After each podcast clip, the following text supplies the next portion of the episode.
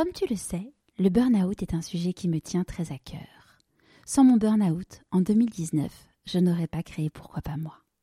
Toi aussi, tu rêves de rebondir après ton burn-out, tu rêves d'enlever ce brouillard, tu rêves d'avoir tous les outils pour ne pas replonger. Je suis tellement heureuse de t'annoncer que je viens de créer la solution pas à pas pour rebondir et transformer ton burn-out en opportunité. En moins de trois mois, tu auras confiance en toi, tu auras compris les vrais responsables, tu auras toutes les clés pour vivre la vie qui te correspond. Ce programme est finançable avec ton CPF et pour toute inscription avant le 18 mars, profite d'une offre spéciale lancement. Pour en savoir plus, rendez-vous sur pourquoipasmoi.co. J'ai choisi de rester euh, à la maison trois ans avec euh, mes jumeaux. J'ai beaucoup galéré et j'ai beaucoup appris. Très facile à dire après coup, hein, mais les, périodes pendant lesquelles on est les plus euh, sous pression sont quand même les périodes qui nous font le plus grandir. et voilà, et cette parenthèse au foyer, ça a été la, la chance de ma vie de me retrouver seule face à moi-même, de plus être celle qui brille en famille, en société, au boulot, de plus être euh, justement la, le petit soleil et de faire face à ce que j'avais vraiment à l'intérieur de moi. Bienvenue sur Pourquoi pas moi. Je suis Charlotte Desrosiers-Natral, la fondatrice de Pourquoi pas moi, l'auteur de Et si je changeais de métier et la créatrice d'un bilan de compétences Nouvelle Génération. Trouvez ma mission de vie et écoutez ma petite voix. Finançable à 100% avec votre CPF. Grâce à des témoignages sans coupe, découvrez les véritables coulisses de ceux qui ont écouté leur petite voix. Pourquoi pas moi? Le podcast qui t'invite à écouter ta petite voix. Aujourd'hui, j'ai l'immense plaisir de recevoir Hélène. Elle a une énergie incroyable et un parcours plus qu'inspirant. Alors qu'elle finit ses études de philosophie, elle décide de changer de voie et de devenir professeure des écoles. Après quatre ans d'enseignement dans la souffrance, un congé parental de trois ans avec ses jumeaux et un burn-out, Hélène décide de transformer son blog Les Fabuleuses au foyer en une entreprise. Aujourd'hui, Hélène anime avec son équipe une communauté de 150 000 fabuleuses et est la maman de quatre enfants et un au ciel, pour reprendre ses mots. Je ne vous en dis pas plus, je vous souhaite la bienvenue dans l'univers d'Hélène Bonhomme. Bonjour Hélène. Bonjour Charlotte. Est-ce que tu pourrais nous parler d'objets que tu as choisis pour te présenter, s'il te plaît? Oui, alors euh, il s'agit d'un flamant rose. Je me suis fait offrir en fait pour mon anniversaire cet objet en papier mâché par mon mari et mes enfants. Donc euh, voilà, ce sont des. J'imagine qu'il a trouvé ça en, en en magasin euh, do it yourself ou je sais pas quoi. Donc je me suis fait offrir le flamant rose en papier mâché, plus euh, de la peinture qui allait avec, des paillettes, de la colle, des trucs à coller. Et euh, j'ai choisi cet objet premièrement parce que euh, mes enfants me l'ont offert pour que je le mette dans mon bureau, pour que je pense à eux. J'ai trouvé ça beaucoup trop mignon. Ma vie de famille n'est pas toujours aussi mignonne, tu vois. Donc je me suis dit ça, il faut que ce, ce, ce flamant rose sera toujours sous mes yeux. J'ai trouvé ça très intelligent de mon mari comme cadeau, euh, enfin de la part de mon mari comme cadeau parce que je me suis dit que c'était à la fois un objet et à la fois un moment de qualité, tu vois, qui nous a, qui nous a, qu'il m'a offert à passer en famille. Et puis, euh, et puis aussi parce que je lui ai demandé, mais pourquoi un flamant rose enfin, Je sais pas, t'aurais pu m'offrir n'importe quoi. Et en fait, euh, voilà, il me connaît bien et c'est ce fameux jeu quand on se pose la question, euh, si tu étais un animal. Euh, et je pense que j'aurais pu choisir flamant rose euh, en tout cas, je pense comprendre pourquoi mon mari a choisi ça. Je sais pas si ça a une signification euh, sexy ou quoi, j'en sais rien. Mais en tout cas, tu vois, il me dit euh, oui, c'est parce que t'aimes pas être comme les autres. Tu veux toujours être tu veux toujours être différente, euh, tu veux toujours avoir la petite touche de couleur. Euh, voilà, ça m'a fait penser aussi. Je sais pas si tu es familière avec euh, cet outil de connaissance de soi qui s'appelle l'énéagramme. et voilà, c'est un, un, outil que j'ai découvert il y a quelques années et moi je me reconnais énormément dans le profil 4 qui voilà, qui à la fois a, a très envie d'être compris, mais qui en même temps a très envie d'être différent de surtout pas être comme les autres. Euh, voilà, ce qui je pense est à la fois une très grande qualité et un très gros défaut. Mais je me reconnais beaucoup là-dedans, donc euh, C'est pour ça que je t'ai envoyé la photo de mon flamant rose. Génial. On la mettra, euh, on la mettra sur le blog pourquoi pas moi.co et je la mettrai aussi sur Instagram pour que les personnes puissent découvrir ce beau flamant rose. et, et quel type de petite fille euh, tu étais?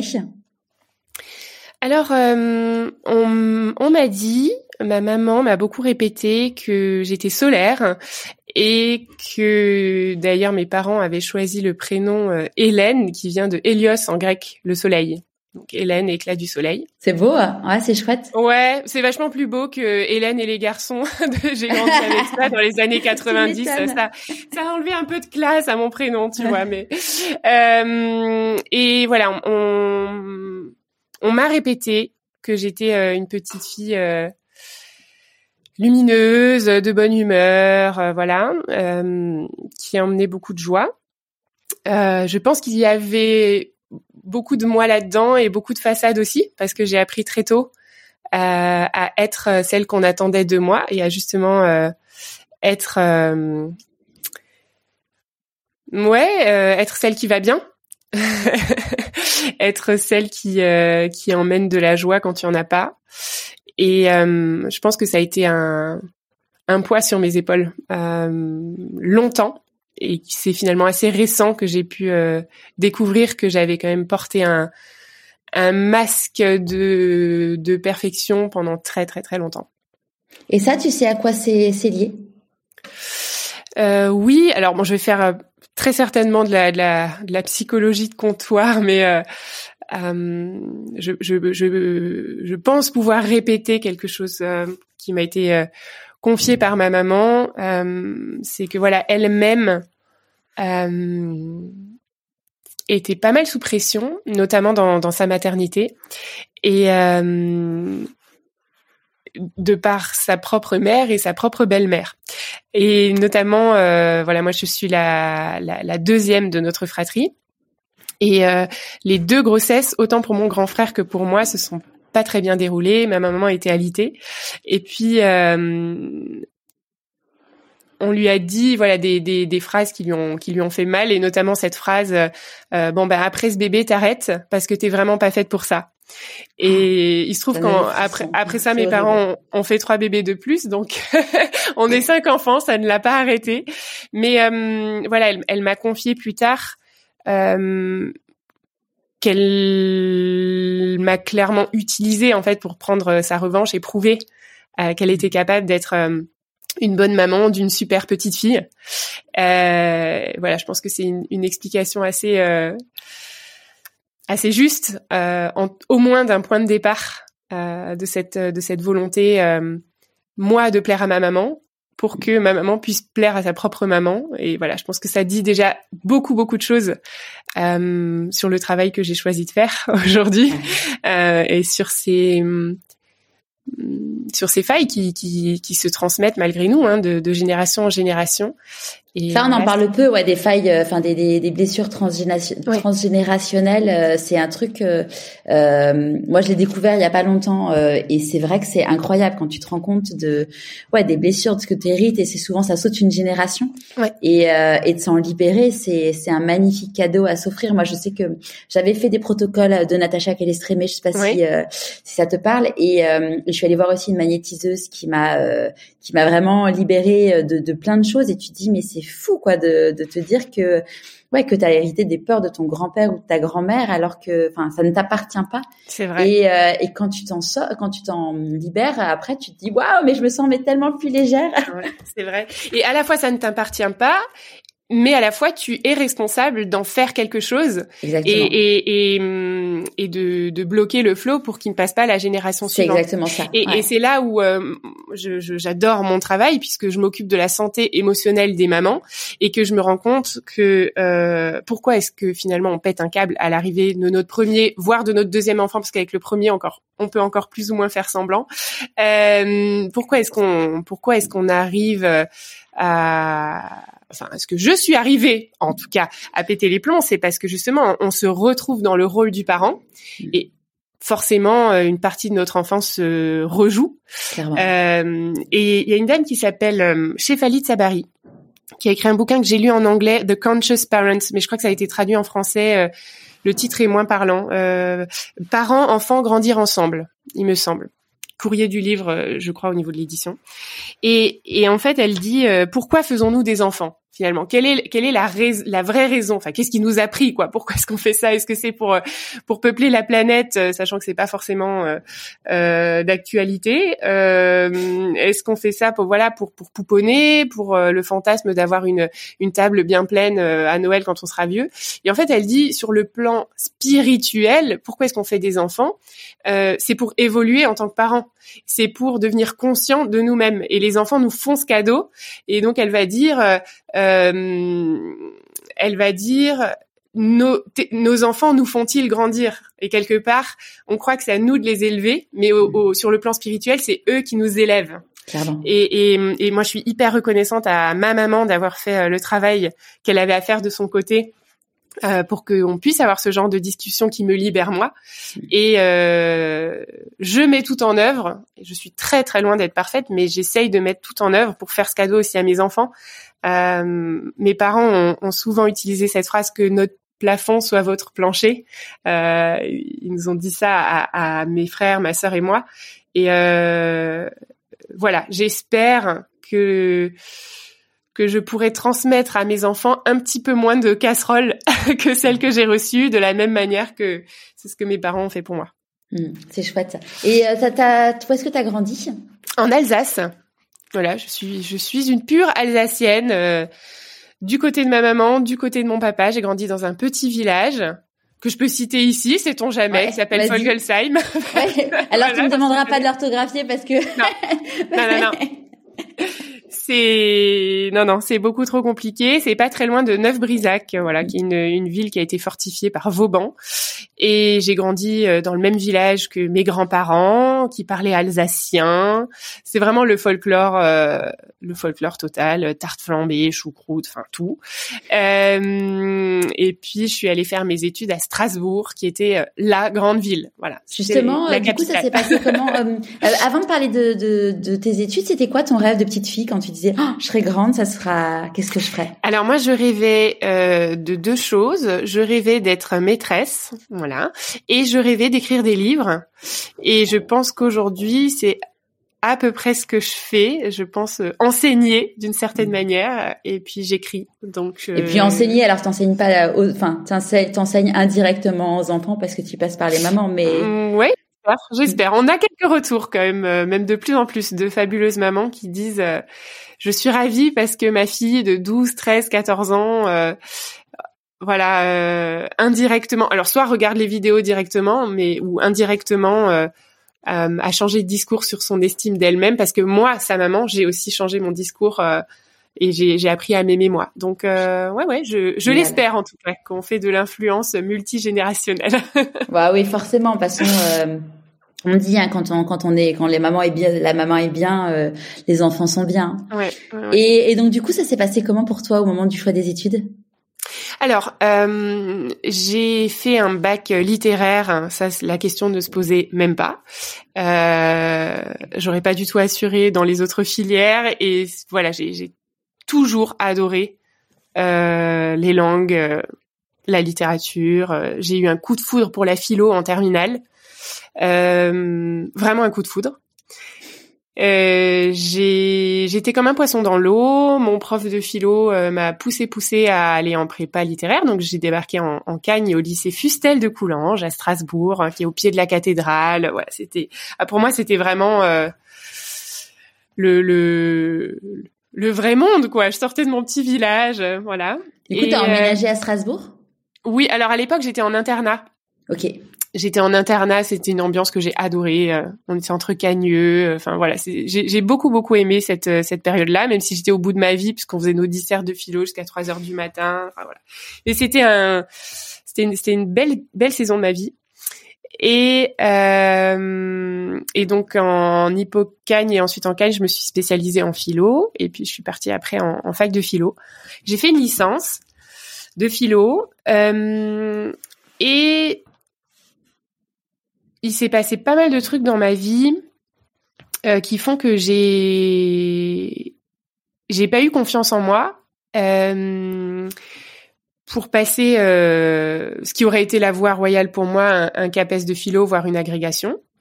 Je le regrette pas aujourd'hui parce que je suis pas sûre que j'aimerais être dans l'éducation nationale. Je l'ai été par une autre voie, mais voilà. En tout cas, j'ai paniqué. Je me suis dit, j'arriverai jamais à avoir le concours. Voilà, j'ai pensé à euh, passer le concours d'école de journalisme et j'ai eu peur aussi. Je l'ai pas passé et. Euh, T'as eu peur de quoi? Euh, Je sais même pas si j'ai eu peur de pas réussir. Euh, j'ai eu peur de faire le mauvais choix. Euh, j'ai eu peur euh, de finir euh, à la rubrique des chiens écrasés. Euh, j'ai eu peur de ce que mon entourage allait dire de mes choix. Je pense que c'est surtout ça. C'est surtout ça. Parce que justement, tes parents, ils faisaient quoi comme, comme travail? Alors, mon papa était artisan menuisier. Euh, c'est un homme euh, extrêmement créatif, pas du tout entrepreneur dans l'âme. il a toujours voulu garder sa petite boîte euh, pour pouvoir tout faire. Donc, il a jamais créé deux fois le même meuble. Il rencontre les gens, il essaye de comprendre qui ils sont et il leur dessine une cuisine, une salle de bain, un dressing, n'importe quoi qui, qui, leur ressemble. Donc voilà, j'ai grandi dans l'odeur de la sciure, le bruit des machines. Et puis j'ai ouais j'ai passé beaucoup de temps dans, dans l'atelier de mon papa. Ça a été aussi beaucoup mes jobs d'été, euh, poncer, vernir, euh, couper, euh, voilà. Et ma maman était conjoint collaborateur, le job le plus sexy du monde. qui a le plus de reconnaissance. Oh là là. Elle donc elle a fait elle a fait la, la compta de mon père pendant pendant 30 ans. et elle est revenue quand mes frères, ma sœur et moi avons quitté le nid, elle est revenue à son premier amour puisqu'elle est infirmière de formation. Et puis, euh, alors elle est à la retraite depuis euh, quelques jours, mais les dix dernières années, elle a été, euh, elle s'est occupée de personnes âgées à domicile. voilà, donc des soins à domicile et ça lui va super bien. depuis qu'elle est retraitée, ses petits papis, mamies sont, sont très tristes parce qu'elle leur manque beaucoup et qu'elle est voilà donc c'est vraiment une, une dame du soin ma maman. Du coup, euh, la philosophie dans tout ça, c'est loin de c'est loin de cet univers, de leur univers à tous les deux. Ouais, c'est loin de leur univers, mais c'est des gens très curieux.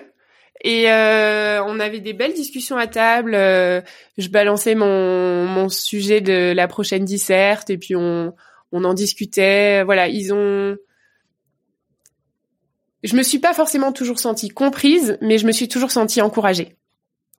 Ça c'est chouette, ouais. Ouais, ouais. Et donc du coup, tu disais euh, donc euh, que t'as pas euh, que t'avais peur pour l'école de journalisme, que t'as pas la pas la grègue ni la titularisation. Et du coup, qu'est-ce que t'as qu'est-ce que t'as fait? Et en fait, je me suis fait cette réflexion qui était peut-être pas si idiote que ça à l'époque. Je me suis dit. en fait, tu veux écrire des livres, tu veux avoir des trucs à raconter, mais aujourd'hui, t'as rien à raconter. Il faut que tu te confrontes au vrai monde et à la vraie vie. Et euh, pourquoi est-ce que tu deviendrais pas euh, ton premier job de rêve, c'est-à-dire euh, professeur des écoles?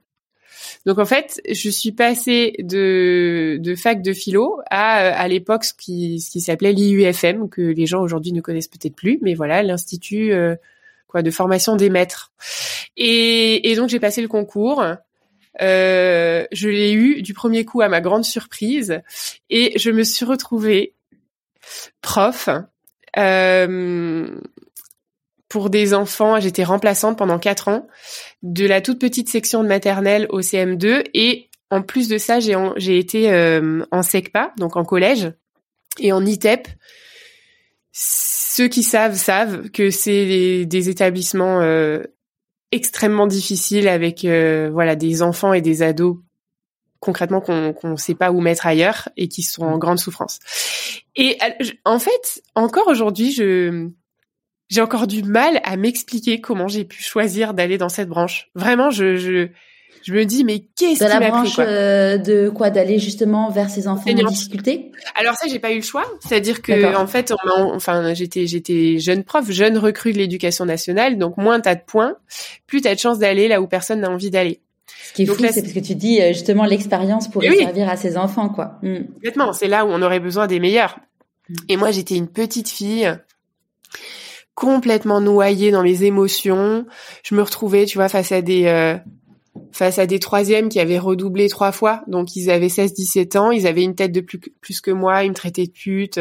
J'avais mais j'avais aucune ressource. Je n'avais rien. J'étais j'étais naïve, euh, j'étais euh, je savais pas gérer mes émotions, j'ai voilà. Et donc euh, j'ai détesté ces années-là. Voilà, je les ai détestées. J'étais euh, puis remplaçante, c'est encore plus dur parce que t'es es, la femme à abattre, quoi. je veux dire, s'il y, a une personne qu'on respecte pas, c'est la remplaçante qui va rester une semaine ou un mois. Et puis, ouais, puis t'as pas le temps de lier, des, de, de, de construire des choses. C'est ouais. Dès que t'as pu, euh, voilà, construire une relation et mettre en place euh, une petite forme d'autorité, tu t'en vas, quoi. Donc non, non, j'ai, j'ai, j'ai, j'ai pas aimé ces années, mais si mon objectif était d'apprendre un petit peu la vie, je pense que j'ai appris beaucoup de choses et que je me suis peu, un petit peu endurcie quand même. et donc, comment, qu'est-ce qui a fait que du coup, tu as pris la décision de d'arrêter? Euh, alors ce n'est pas ce n'est pas euh, qu'est-ce qui a fait, c'est qui est-ce qui a fait?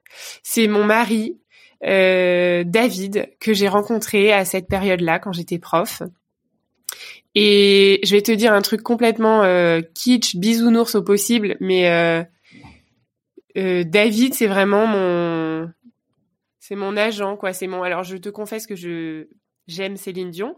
Et ah, mais tu, euh, David moi, est mon bon, René. Tu peux y aller. Je peux. Alors, je vais m'en donner à Tu peux y aller complètement, vas-y. Je n'osais pas dire, mais, mais non, non, mais vas-y. Cet homme est mon René, tu vois. Okay. C'est-à-dire qu'en gros, euh, il croit en moi. Euh, depuis toujours, c'est lui qui m'a dit non mais attends, euh, t'es capable de faire euh, des dissertes de 14 pages sur un seul mot. Euh, et alors lui, lui, pour lui, tout ce qui est scolaire, ça, ça n'a aucun sens. Alors que moi, j'ai toujours été la très très bonne élève. Euh, il me dit mais, mais mais ça pourrait servir à faire plein de choses. Enfin, je veux dire, il y a quand même pas beaucoup de gens qui savent écrire. Voilà. Et donc, euh, on était on était jeunes, on était fous. On a lancé un, un site internet qui n'existe plus, euh, sur lequel on publiait des des, des critiques d'albums euh, d'albums de musique. Euh, on a lancé un petit magazine qui était distribué à 40 exemplaires, euh, qu'on imprimait nous-mêmes sur euh, nos vieilles imprimantes HP. voilà. Et en fait, euh, il m'a fait écrire autre chose que des disserts de philo. Et hum, ouais, il m'a il m'a lancé quoi. Il m'a vraiment lancé. Et à ce moment-là, du coup, t'étais encore t'étais encore prof? J'étais encore prof. Et euh, on s'est on s'est mis ensemble, on s'est marié au bout de six mois. Waouh. Ouais. Genre, euh, tu vois, euh, alors notre, notre vie de notre vie de couple n'a pas été toujours rose, mais ce qui a toujours été certain, c'est que on avait fait un choix et qu'on reviendrait pas dessus, quoi. Euh, Vous aviez quel âge? On s'est marié à, moi j'avais 24 ans et David 23 c'est hyper jeune quand j'y pense. Je me dis, mais franchement, j'aurais bah tellement pu en fait. Dis, tu dis en plus te marier, te marier aussi vite à cette à cet, à cet âge-là, c'est. Mais euh, oui. Ouais. Ah non non, c'est et voilà. Après coup, euh, c'était c'était une évidence. C'était une évidence. On a traversé, euh, on a traversé huit années euh, de grosses grosses galères de couple. Euh, et je suis euh, très très fière que qu'on les ait euh, surpassés, euh, qu'on ait tous les deux euh, grandi. Voilà, on a grandi. Et qu'on voilà aujourd'hui aujourd'hui on vit c'est, on, on, est très très loin d'être le couple parfait, hein, mais aujourd'hui on touche du doigt que le couple peut être une, une bulle protectrice qui recharge les batteries et, euh, et on commence à vivre voilà cette cette romance qui n'existait pas au début parce qu'en fait on s'est on s'est beaucoup euh, no, notre amour à la base était très euh, fondé sur sur le travail et les projets. Ce qui est ce qui est beau en soi il y a des gens qui rêveraient hein, d'être capables de bosser ensemble. Et nous c'est un truc on est bon tu vois on est bon à ça. Bosser ensemble euh, être complémentaire, se challenger, euh, euh, avoir des grands rêves, euh, prendre des risques, parce que quand j'y pense, on a pris des risques incroyables pour en être là où on en est aujourd'hui. Par contre, euh, voilà, on, on, était tellement jeunes et on s'est lancé tellement vite qu'on n'a pas pris le temps de de nourrir d'autres plans de notre relation, l'amitié, la romance, l'intimité, voilà. Donc ça a pris du temps, mais je pense pouvoir dire qu'aujourd'hui on est on est sur beaucoup de plans une équipe qui gagne. C'est génial. De toute façon après enfin qu'est-ce que le couple parfait hein tu peux avoir euh, aussi enfin tu vois moi je sais qu'avec mon ex-mari euh, quand euh, quand on s'est séparés tout le monde a dit mais c'est pas possible pas vous en fait et si tu creuses en fait tu te dis bah ouais mais en fait il y avait plein de choses qui allaient pas et et et clairement ce qui se passe chez les uns et puis même même toi en tant que acteur du couple parfois tu te rends pas compte qu'il y a des choses qui vont pas du tout et qu'une fois que tu prends du recul et de la hauteur tu te fais non mais ça plus jamais. Et, et du coup euh, c'est ça c'est ouais c'est c'est en effet ben c'est euh, clairement un défi immense hein, de se dire que tu mm. t'aimes euh, toute ta vie surtout quand tu te rencontres jeune parce que moi je sais que je l'avais rencontré j'avais 21 ans on s'est séparés j'en avais 39 tu dis bah je suis plus tout à fait enfin, ah non tu plus la même personne c'est clair. C'est plus la même personne, t'as plus les mêmes aspirations. Après, c'est un enjeu d'arriver à, à évoluer ensemble et, et faire en sorte d'avoir toujours envie des mêmes choses, quoi. Ouais, carrément. Et puis quelque part, euh, voilà, cette loterie de finalement, je ne suis plus la même personne, l'autre n'est plus non plus la même personne. Et est-ce que on, on peut retomber amoureux finalement, puisqu'on est deux personnes différentes? C'est ça. Euh, et il y a la pas communication, de, c'est vraiment la clé. Hein. C'est, c'est, c'est communiquer, communiquer, parce qu'évidemment qu'il y a des, tu vois, je me rappelle une séance chez ma psy où, où je sentais que ça, ça partait en cacahuète. Et, euh, et, elle me disait, vous savez, Charlotte, euh, vous étiez tous les deux sur un vélo, euh, sur le même vélo en tandem. Là, vous êtes euh, chacun sur votre propre vélo. et bah, l'idée, c'est d'arriver forcément, il y a des moments où vous allez euh, partir chacun sur un chemin différent parce que, bah voilà, euh, bah, évidemment, euh, quand je parle de chemin différent, on parle évidemment de, de, de, chemin de vie, mais pas avec d'autres personnes. voilà, on soit bien d'accord. Et elle dit voilà, vous êtes chacun sur votre vélo et puis bah l'idée c'est de vous retrouver, d'avoir le, les mêmes, enfin voilà, le même projet commun et de vous retrouver sur le sentier. Et, euh, et moi, j'avais trouvé ça vachement dur. Je disais, mais moi, j'ai envie de rester sur le tandem avec lui. Mmh. Enfin, mmh. et, et en gros, euh, bon, bah voilà, il y a des moments, bah finalement, euh, la conclusion, c'est qu'en effet, on était chacun sur notre vélo et que et que le chemin, le chemin, bah, il sera en parallèle parce qu'il y a les enfants. Donc, euh, mais en tout cas, ça sera plus jamais sur le même vélo, quoi. Pas sur le même vélo, ouais. Et c'est et c'est c'est dur parce que ben, un couple, c'est deux personnes, c'est deux volontés. Donc, à partir du moment où les deux volontés sont pas alignées, qu'est-ce qu'on peut faire en fait? Et, et c'est un sujet, enfin qu'on qui revient en long, en large et en travers chez les fabuleux. C'est-à-dire que euh, pourquoi est-ce que les, les, les mamans à bout de nerfs débarquent chez nous, c'est euh, pourquoi est-ce qu'elles ont le courage de dire là j'ai vraiment besoin d'aide? Ben c'est parce que en fait euh, leurs relations avec les personnes qu'elles aiment le plus au monde sont fragilisées. Et ces personnes c'est qui? C'est leurs enfants ou leurs conjoints ou alors leurs conjoints ou leurs enfants euh, dans l'ordre de priorité. voilà. Mm. Et euh, et voilà, on c'est extrêmement facile à dire parce que euh, quand on est en souffrance dans son couple, ben ça va rejaillir malheureusement sur tous les ah autres bah, domaines de notre vie. Ah bah là, je veux dire, euh, enfin, c'est tu, le vois sur tes enfants, c'est et c'est c'est hyper. Euh, ouais, ça. Enfin, tu vois là, euh, euh, ma fille donc a 8 ans, là, elle vient d'avoir un zona. Ouais. Alors, donc le zona, c'est quand même le, le, le, la conséquence d'un choc émotionnel. Mm. J'y suis pour rien dans le sens où c'est pas, voilà, c'est pas moi qui ai décidé que c'est la fin de notre couple. Mais bon, tu te dis, tu es forcément pour quelque chose parce que bon, bah voilà, c'était un couple, donc c'est deux personnes. Mais ouais, tu te dis waouh, tu vois tes petits bouts de chou euh, souffrir et euh, souffrir de façon inconsciente parce qu'au final, euh, tu te dis bah ouais, c'est, enfin ça, enfin ça a forcément un impact. Tu leur changes, mm. tu leur changes leur vie. Hein. Mm. Ouais, ouais, ouais. Et c'est là qu'on a besoin de se rappeler que la parentalité est le rôle le plus exigeant d'une vie parce ah bah que par définition, par définition, on va blesser nos enfants. C'est ça. On sera jamais les parents parfaits.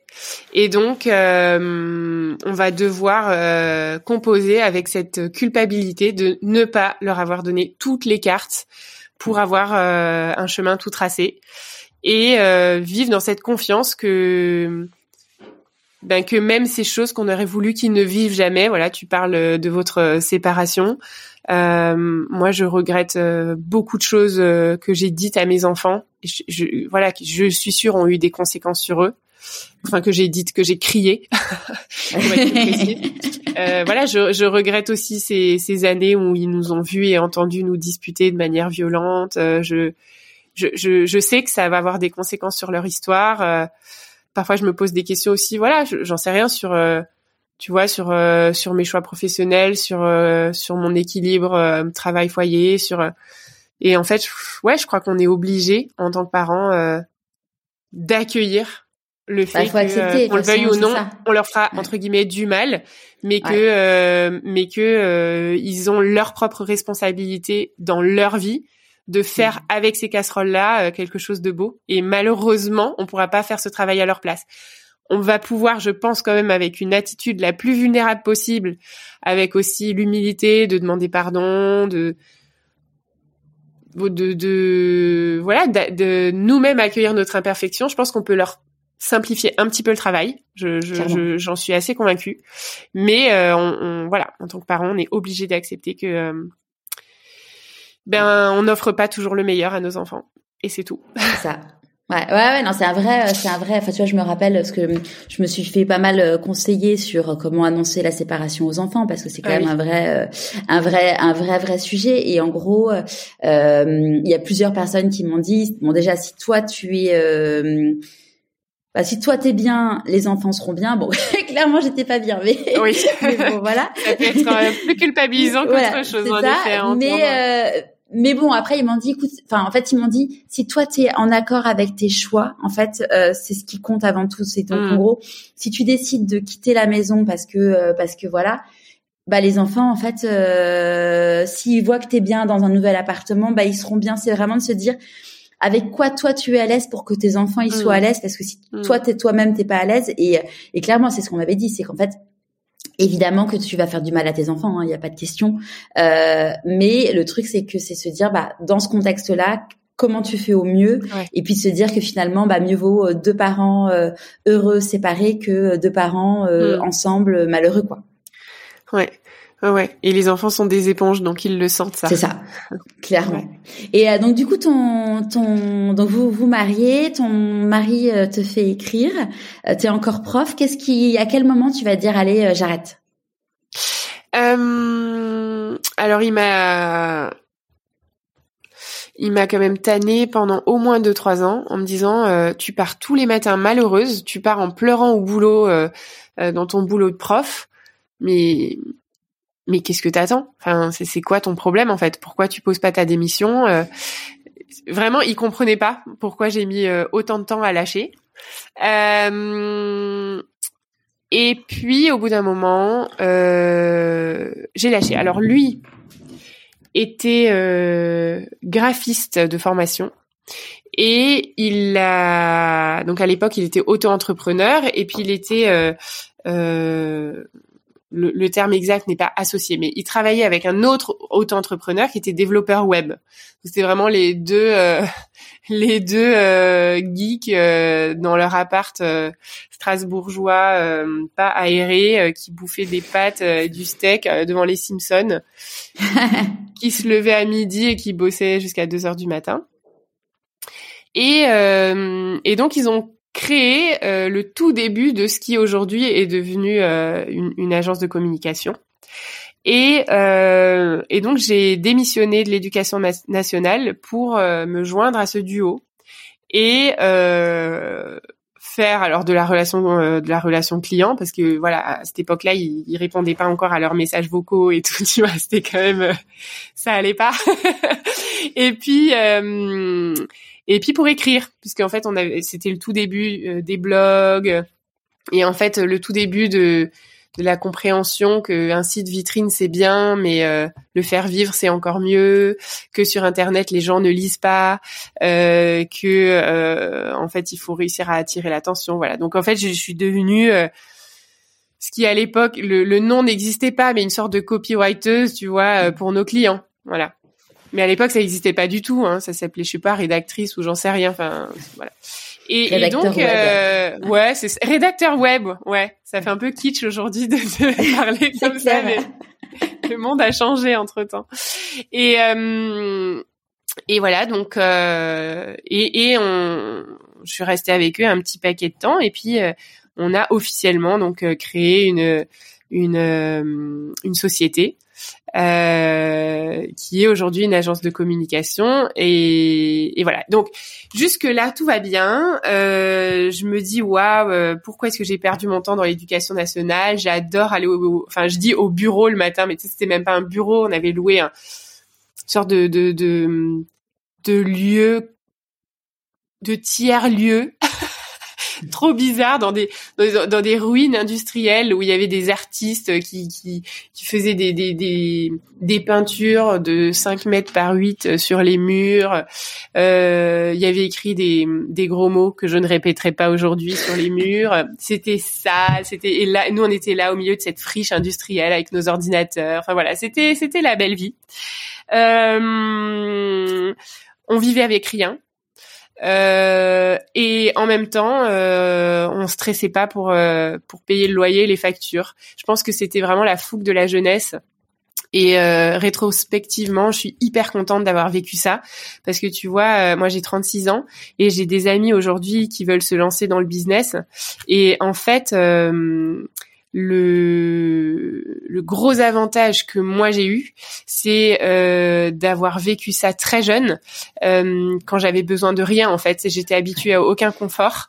Et en fait, euh, tu vois, parfois ils me disent mais je j'arrive pas, je perce pas. Bon après il y a, plein de raisons pour lesquelles le, un business peut ne pas percer, mais euh, moi, mon moteur principal, euh, tout au début de cette première boîte qu'on a lancée ensemble, c'était de manger. Donc en fait, à un moment donné, tu le fais parce que parce que t'as juste pas le choix en fait. Et s'il n'y a pas de solution, tu la trouves parce que parce que ton ouais parce que ta facture d'électricité va falloir la payer à un moment donné. Et je pense que ça a été des années formidables de d'apprentissage parce qu'on n'avait pas peur. Alors il y a eu des moments quand même beaucoup plus durs parce qu'entre temps les enfants sont arrivés. Euh, voilà, il s'est passé des choses compliquées. On a fait confiance euh, à, des gens à qui on n'aurait pas dû faire, confiance. Pardon. On s'est retrouvé endetté de 100 000 euros. Euh, là, on faisait moins les malins. Tu vois, quand on a dû euh, emprunter de l'argent à des potes pour payer le loyer, là, là, ça a été quand même beaucoup plus dur. et en même temps, on avait encore une sorte de fougue, d'énergie de la jeunesse dans ouais, à, à, à 23, 24, 25, 26 ans. Et, euh, et on n'a rien lâché parce qu'on n'avait pas le choix. De toute façon, j'avais démissionné de l'éducation nationale, donc euh, on pouvait plus compter là-dessus. Et euh, ouais, et, je crois que l'entrepreneuriat, autant que la maternité d'ailleurs, euh, ça, ça m'a changé quoi. Ça m'a vraiment donné une niaque une rage de vaincre, euh, euh, l'audace de dire ce que je pense, euh, la de, mettre mes tripes sur la table et de dire bah voilà ça c'est moi. Tu veux ou tu veux pas? T'es pas obligé mais si tu veux si tu veux tu vas vendre aussi se vendre parce que tu peux vendre des clous ou des pneus ou voilà. Mais quand tu vends toi, quand tu vends ton travail, tu, tu as besoin d'avoir une une estime de toi-même assez solide. Tu as besoin de t'affirmer, tu as besoin voilà et clairement entreprendre euh, m'a énormément appris et sur moi et m'a beaucoup beaucoup beaucoup beaucoup fait grandir. Voilà.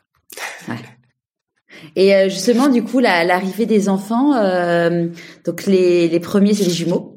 Donc les premiers c'est des jumeaux. Donc moi je suis toute contente parce que euh, parce que j'ai enfin trouvé le job qui me plaît et tout. Et euh, alors c'était un choix. On a décidé, on, on, on, faisait nos petits calculs et on se disait bon, euh, quand on aura 40 ans, on veut des enfants de quel âge, tu vois? Et on s'est dit ah, ce serait cool qu'ils soient déjà grands. Et donc on dit bah vas-y, on, on, s'y met direct. Sauf qu'on s'attendait pas à avoir des jumeaux du premier coup. Et t'avais quel âge? J'avais euh, 26 ans. Et euh, je suis tombée de très très très très haut. Et j'ai été extrêmement jalouse de mon mari euh, qui partait au boulot le matin. J'ai été extrêmement jalouse euh, de, de ses collègues en fait parce que la boîte commençait à marcher, on commençait à recruter et moi en fait qui avait bossé gratuitement pendant des années, ben maintenant que les fruits euh, étaient prêts à cueillir sur l'arbre, ben j'étais plus là et j'étais toute seule chez moi avec mes deux bébés. Donc j'ai été très très jalouse et je pense que ça a été le, le début aussi de de notre longue crise de couple. Parce que lui, le pauvre, il y pouvait rien. En fait, c'est moi qui avais décidé de rester à la maison. J'aurais pu les faire garder si je voulais, mais je voulais pas non plus. Donc c'était le je veux, mais je ne veux pas. Tu as pris un congé parental de combien de ouais, trois ans. Waouh. Ouais.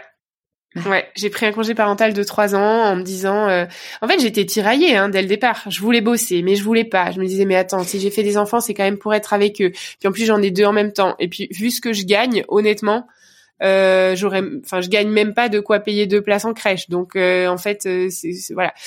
Je, je, je, me suis enfermée moi-même dans un modèle où j'avais pas le choix de rester à la maison trois ans. Et puis voilà, ça venait clairement aussi de du modèle de ma maman qui a pourquoi elle était euh, conjoint collaborateur, c'est pas c'est pour passer du temps aussi avec nous à la maison quoi. Mmh. Et donc je m'étais créé ce modèle de de la maman qui est là pour ses enfants personne ne m'a obligé à le faire. Et au contraire, c'est mon mari qui me suppliait de reprendre le boulot, quoi, puisqu'il dit là, t'es en train de te noyer, tu deviens chiante en fait. Enfin, va bosser si c'est ça que tu veux. Et en même temps, franchement, avec le niveau de fatigue, les deux bébés que j'avais, je me voyais pas non plus me lever le matin pour aller au travail. Euh, ça m'allait aussi de, traîner en pyjama jusqu'à midi, euh, tu vois. Donc c'était vraiment euh, c'était un bric à brac. Euh, euh, c'était c'était la peste ou le choléra. Et donc j'ai choisi de j'ai choisi de rester euh, à la maison trois ans avec euh, mes jumeaux. J'ai beaucoup galéré et j'ai beaucoup appris. Je me rends compte que je me rends compte qu'en enregistrant ce podcast, c'est très facile à dire après coup, hein, mais les, les, périodes où on, pendant lesquelles on est les plus sous pression, sont quand même les périodes qui nous font le plus grandir. ah bah c'est sûr. Mm. Et voilà, et cette parenthèse au foyer, euh, ça a été la, la, chance de ma vie. Euh, de me retrouver seule face à moi-même, de plus être celle qui brille en famille, en société, au boulot, de plus être euh, justement la, le petit soleil et de faire face à ce que j'avais vraiment à l'intérieur de moi qui était pas très beau à voir. Et voilà, alors j'ai mis le, les mots burn-out maternel après, mais voilà, concrètement, je pleurais toute la journée, je criais sur mes enfants, après je pleurais d'avoir crié parce que j'étais justement cette mère que je voulais jamais devenir. Et euh, et puis j'ai eu le courage de, de, de prendre un premier rendez-vous chez une psy parce que voilà dans dans le monde dont je venais c'était quand même un truc de loser quoi. C'est vraiment si, si tu vas consulter tu sais c'était l'époque où on disait je vais voir quelqu'un. Aujourd'hui c'est vachement je trouve que c'est vachement ah bah c'est sûr. mm. normal tu vois d'aller voir un psy. Au bout de combien de temps tu allais voir une psy? Euh, et ben 2015 donc mes enfants avaient trois ans tu vois, c'était quand ils c'est quand ils sont rentrés à l'école maternelle. Donc c'était quand même tard, mais voilà. En tout cas, premier rendez-vous, la psy me dit euh, alors si vous ne le faites pas pour vous, faudra quand même le faire pour vos enfants, hein, parce que et ça, ça a été la phrase qu'il me fallait quoi. Je me suis dit ok, ben je le fais alors, je le fais pour eux. Et hum, je pense que je n'aurais jamais fait cette première thérapie. Du coup, on n'aurait jamais fait notre deuxième thérapie de couple derrière clairement j'aurais jamais lancé ma boîte non plus.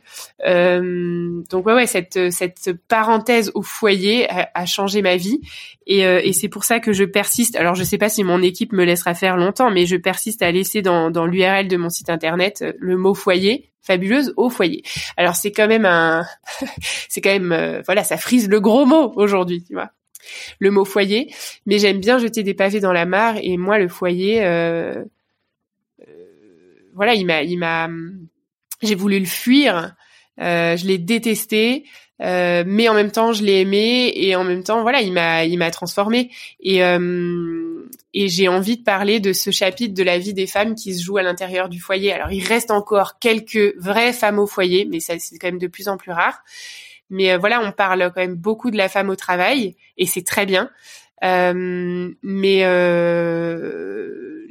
ma mission à moi, la mission que je me suis donnée, c'est de parler euh, de ce qui se passe dans notre foyer parce que même si on n'est pas femme au foyer à plein temps, on a un foyer, on y est le matin, le bah, soir. C'est ce qu'on dit, hein, le soir où on rentre à la maison et qu'il y a les enfants, euh, tu commences la troisième journée de travail, quoi. Exactement, exactement. Et même mm. quand tu es au bureau, ton foyer il est toujours dans ta tête parce que tu te ah dis bah, merde, est-ce que j'ai mis un goûter dans le cartable euh, Est-ce que j'ai pris rendez-vous pour les vaccins? Exactement, exactement. Mm. Et, euh, et donc voilà, ce, congé parental euh, a été le le début du reste de ma vie. Euh, du côté de, de ma relation avec moi-même, du côté de ma relation avec mon conjoint, avec mes enfants, et puis côté professionnel aussi. Donc là, tu, tes enfants rentrent à l'école, ils ont trois ans, tu commences du coup euh, à te faire suivre. Euh, le projet, c'était de retourner dans ton dans le travail euh, avec ton mari? Alors, entre temps, j'avais lancé le blog des fabuleuses parce que j'avais quand même compris pendant la, la, la, dernière année du congé parental, donc les enfants avaient deux ans, j'avais quand même compris que ce serait peut-être intelligent de les mettre un petit peu à la garderie pour respirer un peu. Et voilà, je me souviens que la mort dans l'âme, j'avais rempli le, papier de la halte garderie du village en disant euh, euh, voilà situation professionnelle en congé parental. Et j'avais honte, tu vois, de demander de l'aide pour les garder alors que j'avais que ça à faire de m'occuper d'eux. Mais je l'ai fait. Et, et donc j'avais euh, comme ça deux, trois, quatre heures par semaine pour moi toute seule. Et donc j'ai commencé à écrire ce qui se passait dans ma vraie vie de maman. pas du tout pas du tout sexy. Et hum, et j'ai et alors parce que mon mari m'a mis euh, beaucoup de coups de pied au derrière, encore une fois, René, euh, j'ai je les ai publiés. Et voilà, c'est le début aussi des blogs personnels et tout, euh, voilà. Et, et, en fait, au début, c'est mes copines qui le lisent et très rapidement, elles l'envoient à des copines et je commence à recevoir des messages de gens que je ne connais pas, c'est quand même hallucinant, et qui me disent t'as mis des caméras chez moi ou quoi C'est pas possible. Ça me fait tellement du bien. Je lis ma propre vie quand je lis la tienne. Donc ça a été une vraie thérapie pour moi. Je me sentais vraiment moins seule. Et, euh, donc ce blog des fabuleuses commence à prendre une certaine ampleur. Euh, il y a un premier bouquin, il y a un passage à la télé, euh, ça prend sa petite ampleur.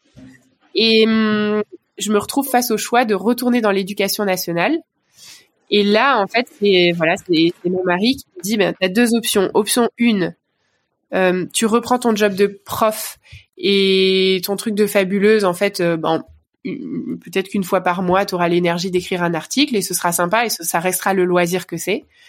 Soit tu appuies sur l'accélérateur et en fait, euh, ça devient ton activité à plein temps. Mais dans ce cas-là, il va falloir générer de revenus. Donc, euh, en l'occurrence, il va falloir appuyer très très fort sur le champignon. Donc j'avais une première expérience plus ou moins entrepreneuriale parce que je faisais partie de ce trio de mon mari, son associé et moi. J'avais une petite idée de ce que ça voulait dire.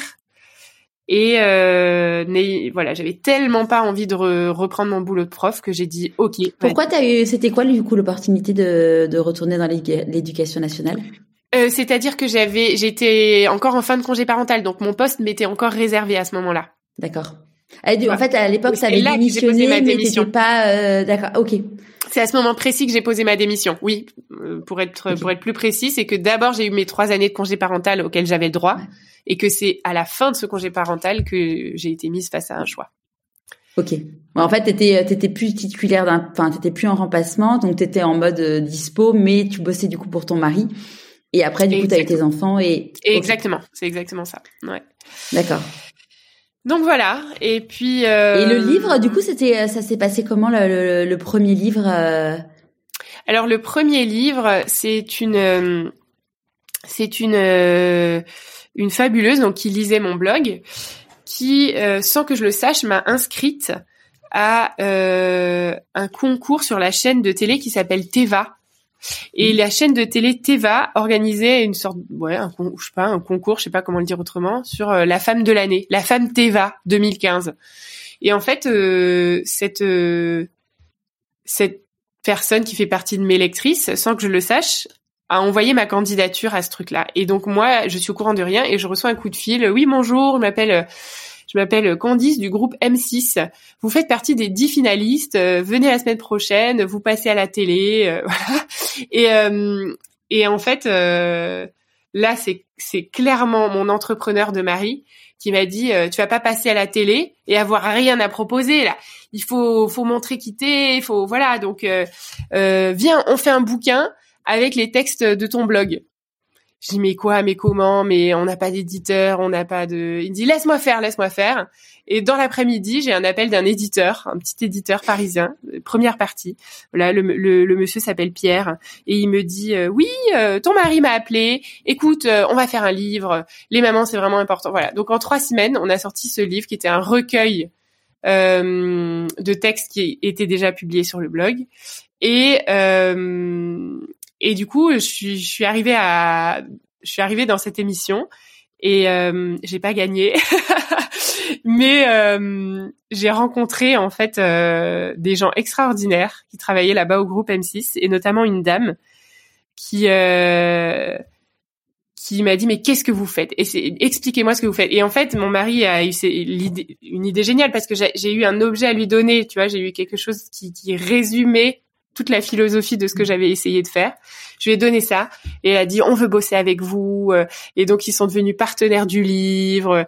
Euh, il y a eu des passages télé, des passages radio. Euh, enfin voilà, c'était incroyable. C'était juste extraordinaire comme comme histoire et ça a clairement été un accélérateur pour les fabuleuses. Et tu vois ça c'est l'une des euh, 100 000 idées que j'aurais jamais eu toute seule et que euh, et que mon, mon René a eu pour moi. Et j'adore parce que moi en fait euh, j'ai qu'à me concentrer sur écrire, c'est ce que je sais faire et lui euh, il me dit euh, vas-y fais ça, fais ça et je lui fais confiance parce qu'à chaque fois c'est une bonne idée. Enfin pas toujours, mais souvent. ne nous emballons pas. Si, si nous écoute, euh, attention. et, euh, et cette personne, tu sais, tu sais du coup qui c'est cette personne qui t'avait inscrite Oui oui oui oui oui je sais. Elle s'appelle Stéphanie de Tellier. Je l'embrasse si elle me si elle m'écoute et, puis elle est devenue entre temps contributrice aussi sur le blog des fabuleuses. on s'est rencontrés. ouais ouais c'était une des toutes premières contributrices site. Et euh, euh, une une femme avec un sens de l'humour euh, voilà qui, qui m'a toujours beaucoup touchée et qui était urbaniste de formation. Donc rien à voir avec ce qu'on faisait. Et ça a été une des premières personnes qui m'a qui m'a donné envie de croire en fait en, mon projet parce que je me rendais compte qu'on touchait des gens de toutes sortes d'horizons.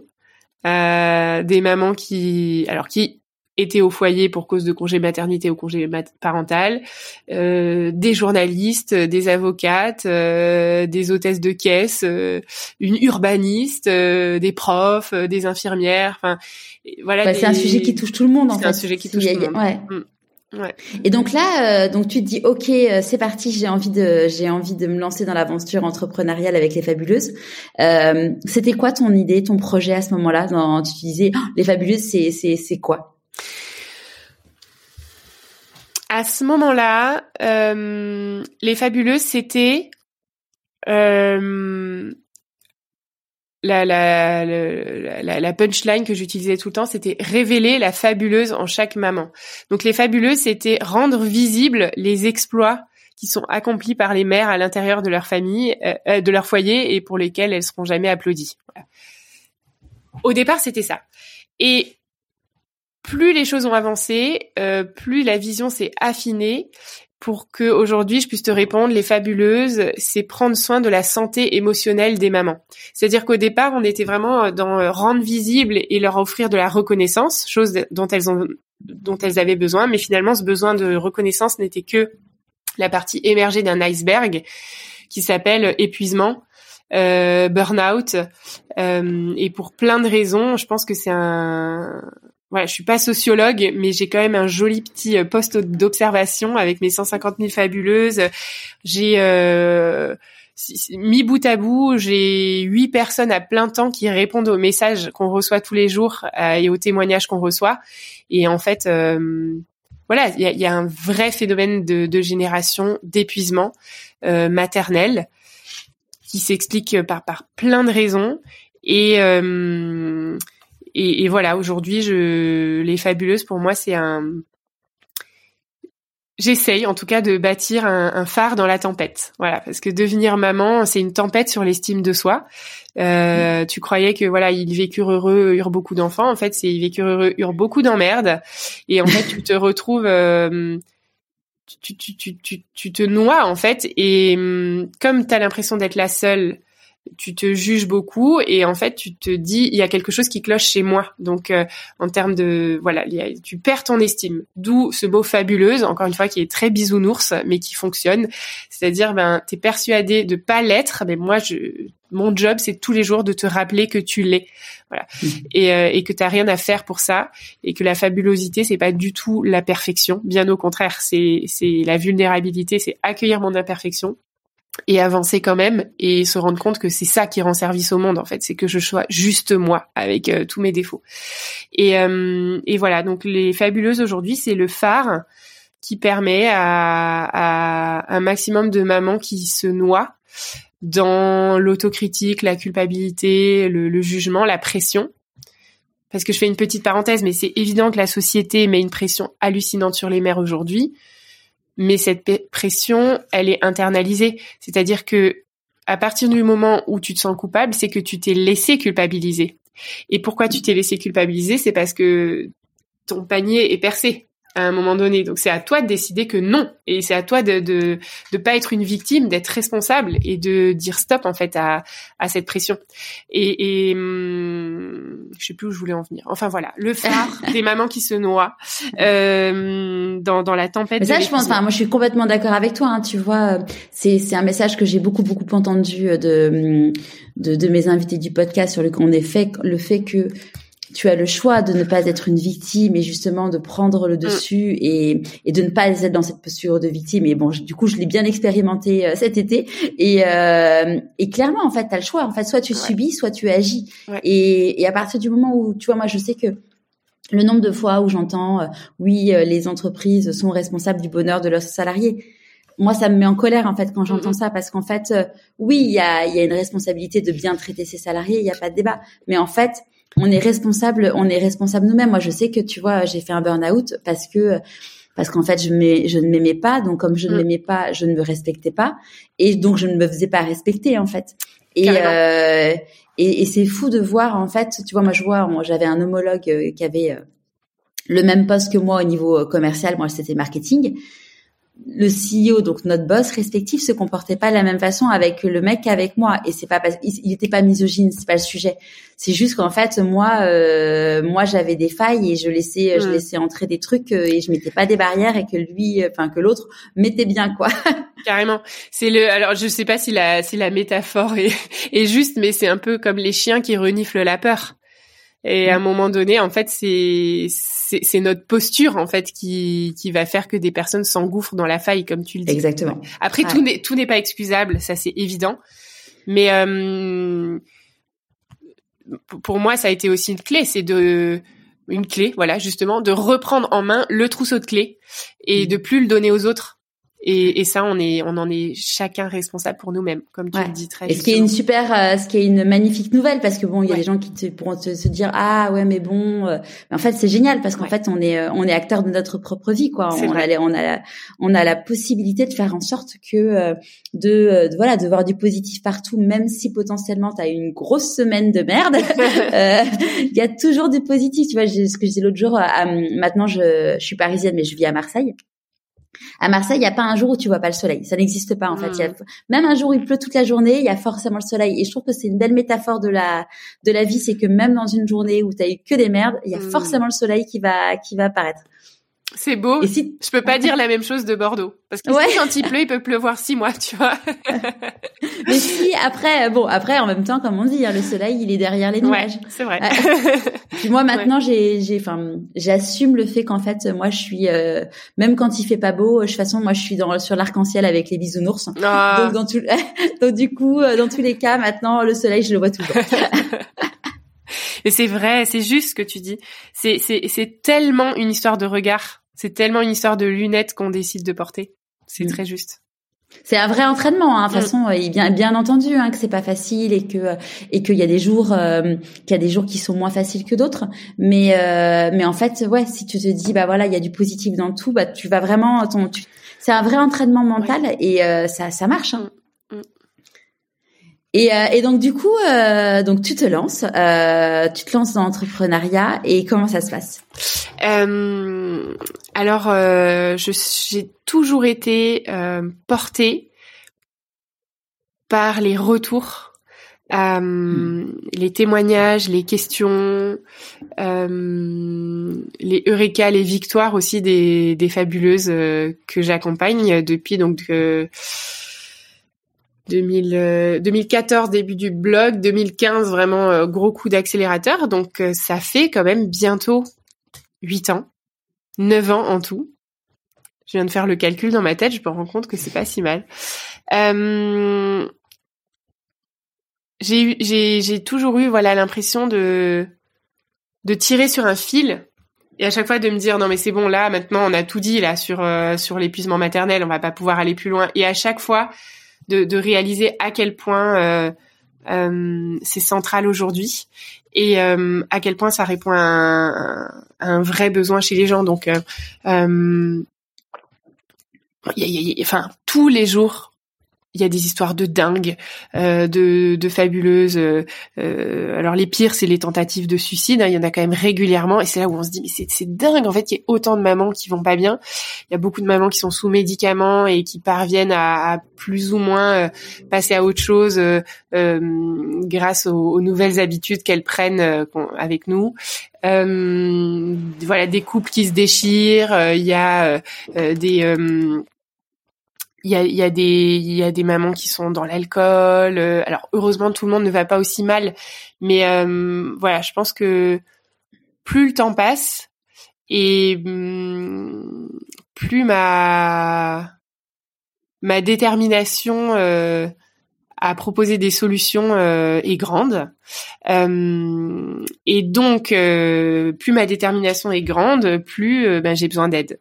Et, euh, et pour moi, cette aventure d'entrepreneuriat a été magnifique et à la fois très très challengeante parce que j'ai très très rapidement commencé à recruter.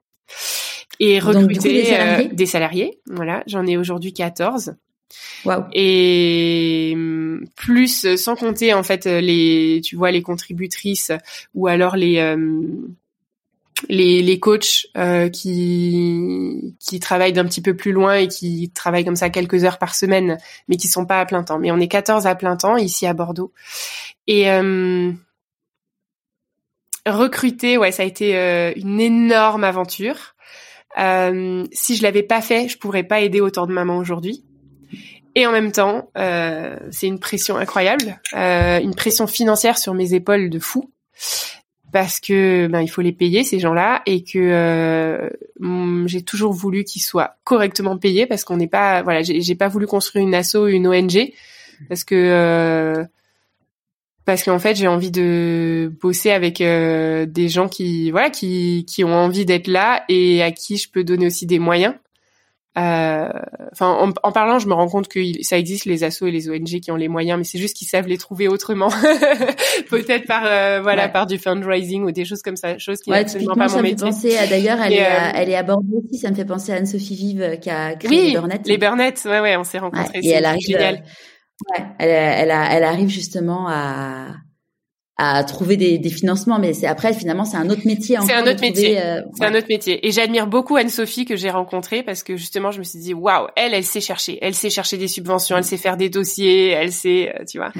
Et euh, et c'est vrai que bon alors moi j'ai j'ai beaucoup beaucoup connu euh, le modèle associatif dans mon enfance et ma jeunesse et je pense que voilà j'ai ça doit certainement être aussi un petit, une petite réaction épidermique chez moi, euh, la volonté d'entreprendre, parce que euh, c'est aussi une liberté euh, d'investissement dans ce qui te paraît important. Euh, voilà, donc je, voilà, clairement, je pense que c'est un choix qui est fondé aussi dans mon histoire et, et les limites que j'ai vues d'un certain côté.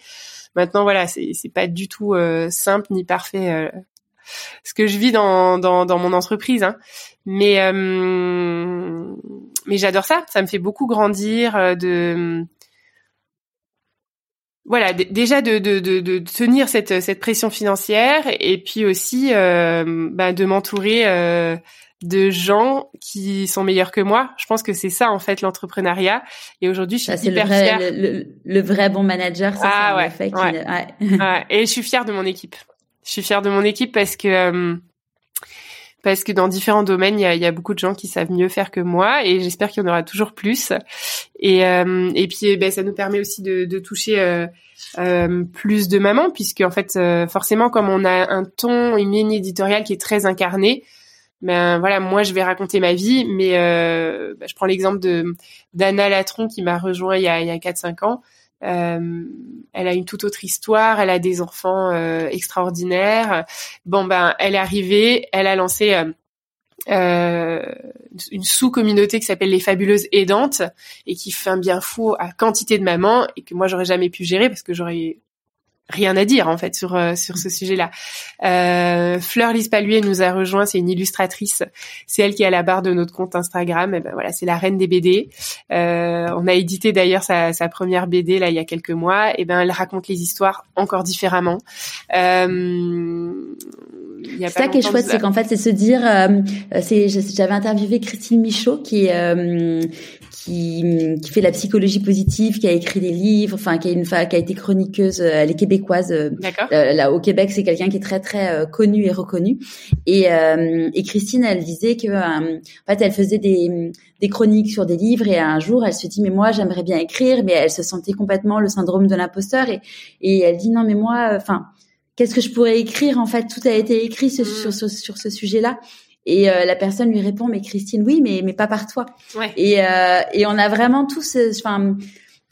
En effet, il y a des, enfin tout a été écrit, enfin tous les sujets ont été traités ou presque, mais pas par nous. Et en fait, on a chacun, bah voilà, son son histoire, sa sensibilité, son sa vulnérabilité à partager, et, et c'est ce qui fait que que s'il y a des personnes qui se disent, bah tiens, moi j'aimerais bien me lancer là-dessus, mais que ça a déjà été fait, oui, mais pas par toi. Exactement, j'allais dire. Pourquoi pas moi? Ouais, ouais. Ouais, ouais. Et, euh, et, donc là, du coup, donc tu as une équipe de 14 personnes. Aujourd'hui, euh, c'est quoi votre business model? Alors nous, on... premièrement, euh, ce qui est vraiment aujourd'hui la colonne vertébrale de l'entreprise, c'est euh, la partie immergée de l'iceberg qui s'appelle le village. Donc on est euh, un média qui donne beaucoup beaucoup euh, de contenu euh, gratuitement. Euh, je, ce qui est gratuit également, c'est le mail du matin que j'envoie depuis cinq ans tous les matins. C'est le c'est la petite piqûre de rappel pour pas oublier de, de prendre soin de toi quand t'es maman. Toi qui écris? ouais, ouais, ouais, ouais c'est moi qui écris. Et et ouais, enfin, on pourrait parler euh, un podcast entier sur euh, sur l'exigence d'écrire tous les ah jours. Oui. Ouais, c'est ça, ouais. Euh, et en même temps, ça, ça, me permet de tel, ça me permet de rester aussi en contact en fait avec ma communauté et de pas devenir une sorte de tu vois d'entrepreneuse dans les nuages et ouais j'adore et puis et puis avant d'être une entrepreneuse moi je suis une créatrice de contenu donc si je le fais plus je Ouais, tu te perds. je, me perds vraiment. Euh, et le village, c'est, euh, tu vois, euh, le, tout ce qu'on donne gratuitement, ce serait, euh, tu sais, c'est ce fameux adage, je sais pas si c'est un proverbe africain. si tu veux si tu veux aider quelqu'un euh, qui a faim, tu peux lui donner un poisson. Bon, je sais pas si je le dis bien, mais si tu veux l'aider sur la durée, apprends-lui à pêcher. Moi, c'est un peu ça. Ce qu'on donne gratuitement, c'est du poisson. Et le village, c'est je t'apprends à pêcher pour justement, comme on le disait tout à l'heure, reprendre en main ton indépendance émotionnelle et être capable dans tes journées, euh, voilà, de, de de, de, de retrouver euh, ton peps, euh, de d'avoir envie de te lever le matin, de te réconcilier avec toi-même, d'apprendre à t'aimer. Voilà. Donc le village, je suis assez fière du nom que j'ai trouvé pour cette communauté parce qu'il faut un village pour élever un enfant, mais nous on dit qu'il faut un village pour soutenir une maman. Et, euh, et donc très concrètement, c'est un abonnement C'est une formation sur abonnement. Euh, plus de, de 6000 mamans sont passées euh, par, la, par le village et, d'ailleurs plusieurs, euh, de très nombreuses villageoises euh, nous ont dit on veut pas que ça s'arrête. Donc on a créé une suite, un village 2 et aujourd'hui même un, une, une, communauté qui s'appelle La Grande Famille qui est accessible que aux anciennes villageoises. et donc on les appelle les, les sisters, c'est-à-dire c'est les grandes sœurs qui ont envie de rester là parce que elles, elles veulent pas se couper euh, de tout ce qu'elle trouve de, de, de, beau et de bon dans cette communauté. Et aussi parce qu'elle justement elle veulent être des grandes sœurs pour les pour les, les, les, les, plus jeunes mamans ou en tout cas les plus jeunes fabuleuses qui arrivent parce que certaines fabuleuses euh, ne sont pas si jeunes que ça et se découvrent fabuleuses pour certaines à 55, 60, 65 ans et disent oh, j'aurais ah, tellement voulu entendre ça il y a 30 ans. Mais en fait je veux apprendre pour moi je veux apprendre à m'aimer et je veux apprendre aussi parce que je veux pas euh, je veux pas dire d'annerie à mes filles qui elles sont en train d'avoir leurs premiers enfants et je veux apprendre à, être là pour elles quoi. Donc le le gros de notre business model il est, euh, il est autour du village. Ensuite, on fait euh, du papier. Euh, on a publié, voilà, moi j'ai publié deux livres chez, chez Première Partie. Entre temps, on a monté notre propre maison d'édition. On a publié plusieurs MOOC, donc c'est, c'est à, à la frontière entre le magazine et le livre on a, ben je, je, sors là maintenant tout de suite aussi mon mon nouveau livre euh, que ta journée soit belle où je raconte toute mon histoire et qui est le, le voilà le j'ai distillé justement certaines choses dans ce mail du matin que j'écris depuis cinq ans, mais j'ai eu besoin d'assembler le puzzle, euh, de raconter des choses qui n'avaient encore jamais été racontées, et puis euh, d'avoir aussi un objet papier, parce qu'on a tellement en fait de, de justement de fabuleuses, de grandes sœurs, qui dont, dont, la vie a changé depuis toutes ces années et qui sont des ambassadrices et qui parlent des fabuleuses tout autour, mais qui n'ont pas forcément euh, jusqu'à aujourd'hui, qui n'avaient pas forcément de support aussi pour dire ben tiens les fabuleuses c'est ça. Et euh, d'où le titre aussi que ta journée soit belle, euh, qui est la signature en fait de tous mes mails depuis cinq ans. Euh, voilà que ta journée ne soit pas parfaite, mais que tu puisses trouver un peu de journée, un peu de beauté dans ta journée de maman. Euh, donc voilà, il y a tout ce qui est papier, il y a tout ce qui est événementiel aussi. Euh, qui a, c'est la branche de, de l'entreprise qui a beaucoup souffert du Covid, euh, forcément, mais qui nous a permis euh, qui nous a donné le coup de pied aux fesses dont on avait besoin pour beaucoup beaucoup se, se professionnaliser du côté de la vidéo. Donc on avait des bureaux au centre-ville de Bordeaux et on a décidé de déménager à Senon qui est voilà qui est Bordeaux rive droite pour avoir beaucoup plus de superficie et on a créé un studio euh, notamment avec l'aide de, de, notre réalisateur qui s'appelle Clément Burali qui est euh, le, le geek du, du, matos vidéo, qui a équipé notre euh, notre studio de manière euh, incroyable. Je ne saurais pas tout expliquer. Justement, il est meilleur que moi, donc tu vois, je veux même pas savoir. Mais je sais qu'il a réussi à faire en sorte, euh, pendant la crise du Covid, de faire en sorte qu'on soit capable de euh, de diffuser des lives euh, hyper qualitatifs, multicaméra, enfin comme à la télé, tu vois. On n'est pas encore au niveau de la télé, mais euh, on voilà. Et donc en fait, euh, puisque nos villageoises ne pouvaient plus se retrouver entre elles et qu'on a dû annuler euh, euh, j'avais fait le calcul un jour, 14 ou 15 événements, donc pour nous ça a été quand même catastrophique. Euh, eh bien, on a été obligé de créer des nouveaux concepts. Donc on a on a proposé aux fabuleuses de non pas se retrouver en physique dans des salles de 200-300 personnes parce que c'était pas possible, mais on a diffusé des émissions euh, chez des hôtesses qui disaient ben voilà, moi j'habite à tel endroit, je me mets sur euh, sur une map et euh, s'il y a des fabuleuses autour de chez moi, ben moi je peux accueillir euh, entre 6 et 10 personnes pour venir voir cette émission avec avec avec moi et pour vivre la soirée ensemble. Donc on a créé des sortes de de ce qu'on a appelé les fêtes des voisines. Euh, et finalement, ça a été un cadeau extraordinaire pour la communauté parce que quand tu vas à un événement de 300 personnes dans la ville la plus proche, ouais.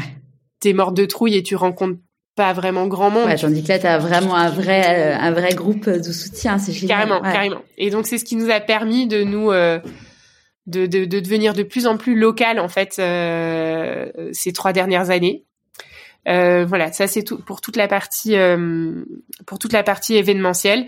C'est le gros de, de notre business model, c'est le gros de, des entrées.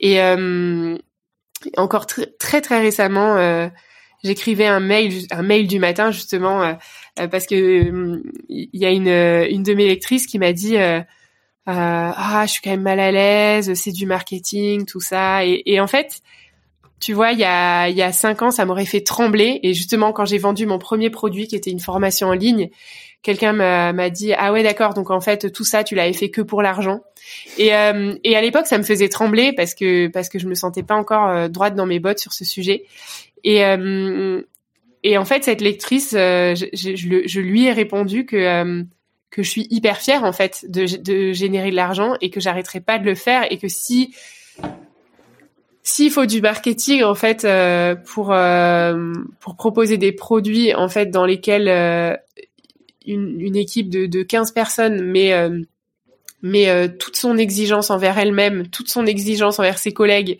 euh, met des moyens euh, de plus en plus conséquents et tout son cœur aussi. Ben en fait moi ça me va et, et, et et je suis fière en fait des produits que je vends parce que premièrement je sais qu'ils fonctionnent et ça ça c'est, ça m'a pris un temps fou hein de ouais d'être euh, d'être aligné avec le fait que que tu peux pas être entrepreneur si t'es pas persuadé que que le que le produit que tu que tu mets sur le marché euh, apporte de la valeur dans la vie des gens. Et aujourd'hui, j'en suis tellement convaincue et je suis tellement convaincue que euh, ben voilà, l'argent en fait, c'est un outil qui me permet de salarier des gens très très bon pour que le message soit apporté de manière encore plus efficace. Et que tu puisses vivre toi aussi. Parce et que... je puisse vivre aussi parce que j'ai été bénévole pendant plusieurs années, mais au bout d'un moment, euh, j'aurais arrêté en fait. Hein, si aujourd'hui je mm. pouvais pas être salarié par ma par ma structure, c'est clair. Ah oui, de toute façon, il y a un moment donné. Euh, et puis après, euh, le, fin, c'est, c'est, enfin moi, ça me parle beaucoup ce que tu dis parce que tu vois, moi, quand j'ai créé le, j'ai créé le podcast, il y avait aucune idée de business model derrière. Enfin, comme quand tu as créé ton blog, il y avait pas. Euh, je, je, j'avais la, la, la, conviction profonde qu'un jour j'arriverais à vivre de ce projet, mais mais comment? Mais, vraiment, mais aucune idée quoi. Et et c'est euh, et c'est ça, c'est se dire bah finalement toutes les deux, bah, on offre du contenu. Bah, euh, moi, pas typiquement le podcast, c'est voilà, j'ai à date, euh, ça va, il va bientôt avoir trois ans. J'ai jamais fait de pub dessus, hmm. donc euh, c'est ça a été un centre de, de coût. Mais en fait, euh, je suis tellement heureuse de pouvoir aider des gens euh, euh, juste juste avec ça ou juste avec les contenus sur les réseaux sociaux. Et après, bon bah voilà, les personnes qui ont envie d'aller plus loin et, et j'aime beaucoup cette idée en effet d'apprendre à pêcher, ouais. parce que parce que voilà. Et puis après, dans dans on dit, hein, façon dans dans, dans les piliers de l'alignement de soi, en tout cas au niveau professionnel, si tu ne vis pas de l'activité euh, pour laquelle tu es faite, en fait, tu auras un déséquilibre. Mm. Et on, on est dans un... Et, et tu vois, l'autre jour, je, je, discutais avec une magnétiseuse qui disait euh, que même si la magnétiseuse ne te fait pas payer, tu c'est il y a quand même ce principe d'échange de dire bah OK tu je te donne je te donne quelque chose je te je te fais un soin je te je te nettoie enfin bref.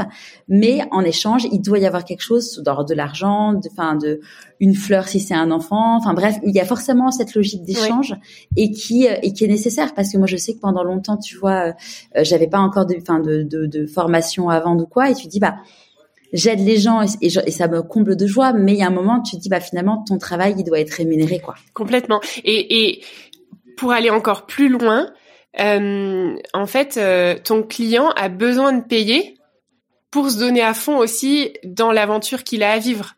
C'est-à-dire que moi la première, si euh, qu'est-ce qui va faire que je que je fais mon sport? Mais c'est parce que je paye mon abonnement à la salle. C'est pour ça que je fais du sport parce qu'en fait, je me dis je vais quand même pas perdre mon argent et donc mine de rien, c'est une c'est une motivation incroyable. Et euh, et c'est pour ça que voilà, autant ce qui est gratuit est gratuit, autant euh, tu vois, nous aujourd'hui, on a le, village, je veux que des gens motivés. Et comment est-ce que je teste la motivation? Ben c'est est-ce que tu es prêt à payer pour ça? Euh, Par contre, derrière, ben forcément, il va y avoir des mamans qui sont en détresse et qui n'ont pas les moyens. Et là, nous, on a toujours été, euh, mais il y a toujours une participation symbolique, tu vois? Donc on a, on n'a jamais offert mais on a toujours euh, joué le jeu de quasiment offrir.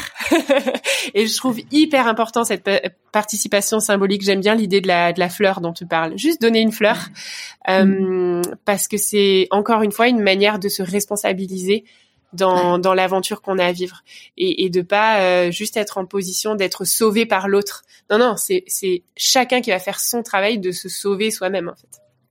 D'ailleurs, il y a un grand débat parce que tu vois, moi, euh, j'ai fait bah, toutes les démarches pour être Calliope et faire en sorte que le, la, ma formation soit finançable avec le CPF. Il y a beaucoup de gens qui me disent ah mais oui, mais bon du coup les gens ne payent pas. Alors si, enfin ils payent indirectement, c'est leur CPF qui paye. Mais c'est vrai que du coup, tu as des gens, bon bah tu te dis ah bah oui, mais après, je pense que t'as le talent, t'as le, le fait de dire ok, je vais dépenser mon, mon, mon solde de mon crédit de CPF euh, pour telle formation. Donc ça crée un engagement, mais c'est vrai que quand tu dois payer, c'est pas la même. Enfin, quand tu sors euh, ta carte bleue, c'est pas la même logique, quoi. Ouais, ouais, ouais. Et en fait, euh, le ton l'usage de notre carte bleue en dit long sur nous, en fait, en dit long sur notre ambition. Et tu vois, moi, je suis tellement contente de m'être ruinée euh, en investissant en moi-même. Enfin, quand j'y pense, je veux dire, on n'avait pas d'argent. Et l'argent qu'on n'avait pas, on le mettait dans des thérapies, on le mettait dans des conférences. Euh, je, je sais pas combien j'ai acheté de bouquins, euh, je sais pas combien de voilà de, de billets de train j'ai payé pour avoir la chance de rencontrer telle personne à qui j'avais envie de poser une question. Enfin voilà, investir en soi, c'est pas juste une métaphore, c'est investir de l'argent en soi et euh, voilà, je sais que je serais pas du tout euh, la personne que, que je suis aujourd'hui si j'avais pas eu, euh, j'avais pas pris ce risque-là de manière répétée. Ah ben c'est sûr. Enfin moi je, je vois, c'est enfin c'est pareil. Hein, quand je vois, j'avais pris une coach, j'avais pris une coach de vie, je venais d'être au chômage. Enfin bref, il y, a eu plein de, il y a eu plein de trucs où tu te dis bah c'était pas raisonnable, mais finalement, enfin si c'est pour être bien et dans tes bases et être heureux mm. tous les jours de, du reste de ta vie ça vaut tellement le coup, quoi. C'est, c'est, enfin voilà, c'est quelle est quelle est la valeur que tu mets sur le fait de te dire que mm. euh, tu prends en main ta vie et tu deviens heureux, en fait. Mm. Et quand on dit heureux, évidemment, voilà, c'est ce qu'on disait tout à l'heure. Il y a, ça n'empêche pas qu'il y a des, des, des crises, des expériences à traverser et à vivre, mais en tout cas, ça fait que justement ces expériences, ces, ces, ces crises de la vie, t'es sur un bateau qui, qui est beaucoup plus stable et tu sais que t'es plus sur une coquille de noix, quoi. Ouais, mm. ouais, j'aime bien ta métaphore. ouais. Merci. tu te sens plus aligné et peut-être moins en danger. Voilà que t'es plus sur ta clairement et puis tu sais ouais tu, tu sais qu'il y a un cap tu sais que tu sais qu'il y a une tempête mais tu sais que après la tempête il y a le soleil exactement et le fait de le savoir et d'en être convaincu euh, mm. ça ça change tout c'est ça et t'as et traversé tellement de tempêtes que tu sais même que plus tard tu pourras éprouver de la gratitude pour cette tempête tu tu, tu, totalement ouais. tu sais déjà que euh, que là c'est un, un, cadeau mal emballé désagréable. Voilà, exactement. C'est peut-être désagréable, il y a des belles choses qui s'en suivent. Ouais, ouais, il y a, c'est, enfin, tu vois, c'est, bah, c'était, l'expression du cadeau mal emballé, elle vient de Christine Michaud. Et clairement, enfin, moi, je me dis maintenant, tu vois, je vois le burn-out, euh, bah, je vois le cadeau mal emballé derrière, le, divorce, bon, c'est encore un peu tôt, mais, euh, mais il y en a forcément. Et d'ailleurs, ce que je disais à mes enfants, je leur disais, euh, là, ils me disent, mais maman, on voit pas là où il est le positif. Je dis, mm. On le verra un jour. J'en suis sûre. On le verra. Mm, mm. Comment tu écoutes ton intuition? Oh Merci pour cette belle question. Comment est-ce que j'écoute mon intuition? Alors déjà, j'ai besoin de créer de l'espace pour ça et de sortir de, la course et de la précipitation qui est notre lot à tous aujourd'hui. Et je me rends bien compte que très souvent, euh, euh, mon intuition s'exprime euh, le week-end ou mieux encore euh, pendant mes congés. depuis trois ans, j'écoute mon intuition en me forçant à faire une vraie grosse pause estivale. et à vraiment pas du tout me connecter à mon ordinateur. Et très souvent, voilà, au bout de ces quelques semaines, les choses sont très très claires dans ma tête. Euh, j'écoute aussi mon intuition beaucoup en en écrivant dans mes carnets. Enfin, ça, sonne mieux en en anglais. Les Américains vont dire faire du journaling. Je sais pas comment le dire aussi bien en français, mais euh, voilà, j'ai j'essaye. Je le fais pas tous les jours, mais j'essaye d'écrire tous les jours. Et euh, très souvent, ça m'aide à donner forme à des choses qui sont volatiles dans ma tête. Et en écrivant, il m'est arrivé plusieurs fois de voilà de mettre en forme une idée et de me dire tiens là il y avait euh, il y avait quelque chose à explorer. Comment tu célèbres tes réussites? Je suis très extravertie, donc j'ai beaucoup besoin d'en parler. Donc euh, en un, je, saoule mon mari et je peux lui parler pendant deux heures de à quel point j'ai été géniale sur ce coup-là. j'ai fait ci, j'ai fait ça, j'ai réussi. Je pense que c'est voilà, c'est lui qui s'en prend le plus euh, plein plein la tête de mes réussites. je crois qu'il aime ça, donc ça va. Il s'en est jamais plein. Euh... Et euh je suis aussi très dans alors ça j'ai appris hein. C'est pas naturel pour moi mais dans dans le corps. Et euh, j'ai beaucoup appris les dernières années euh, la puissance de mettre la musique à fond et de bouger mes fesses en fait. Alors euh, il y a des mots très sérieux pour euh, expliquer ce phénomène. Euh, c'est qu'en fait le alors le, le le coach des coachs, celui qui a inventé le coaching, Tony Robbins, va dire le mouvement crée l'émotion. Euh, c'est-à-dire que l'émotion crée le mouvement. Euh, quand je suis heureuse, j'ai envie de danser. Quand je suis euh, en colère, hein, ben, j'ai les j'ai les, tempes qui cognent et je deviens rouge. Quand je suis triste, ça me fait pleurer. Mais à l'inverse, le mouvement crée l'émotion. C'est-à-dire qu'en fait, je peux je peux me mettre à danser et en fait, ça va me faire ressentir de la joie que je ressentais pas, tu vois. Et tout ça pour dire que ça, c'est un truc qu'on enseigne en long, en large et en travers à nos fabuleuses dans le village, et que en équipe, c'est quelque chose qu'on vit. Donc, on a des temps de célébration. Euh, dès que la musique est à fond, ça veut dire qu'il faut se lever de son bureau et euh, voilà. Et tous les mardis matins, euh, on commence par danser comme des grands malades. Euh, voilà, je, je, remercie mes équipiers de, de jouer ce jeu avec moi parce que c'est très souvent quand même euh, assez ridicule si les gens nous voyaient. Et euh, on pratique euh, la célébration et la gratitude de manière très très intentionnelle en équipe. voilà, chaque mardi, tous mes salariés savent qu'ils doivent débarquer au bureau avec une célébration en tête et qu'ils vont devoir l'exprimer devant tout le monde. voilà, donc pour répondre à ta question, ouais, je pense que je, je célèbre de manière quand même très extraverti en exprimant beaucoup et en invitant les autres aussi à le faire. À quel moment dans ta vie tu t'es dit pourquoi pas moi? Euh, bah, la première fois que j'ai que j'ai publié un de mes écrits. Et euh, ça a l'air de rien, mais euh, euh, j'étais vraiment persuadée. Je savais, j'avais très confiance en ma capacité technique à écrire, mais pas du tout euh, euh, dans le fait que j'avais des choses intéressantes à dire. Et et oui, je l'ai, voilà, j'ai, j'ai, j'ai jamais regretté d'avoir eu confiance en moi. C'est quoi pour toi la réussite? Pour moi, la réussite, c'est du temps. Et euh, je pense que je suis en train de commencer à réussir tout doucement. Euh, parce qu'au départ, euh, pour moi, la réussite, c'était... c'était toucher un maximum de personnes ou Et aujourd'hui, en fait, euh, enfin, et, et, du coup, avec les années, euh, j'ai pu être esclave de ma réussite. C'est-à-dire qu'en fait, je me suis souvent retrouvée en compétition avec moi-même.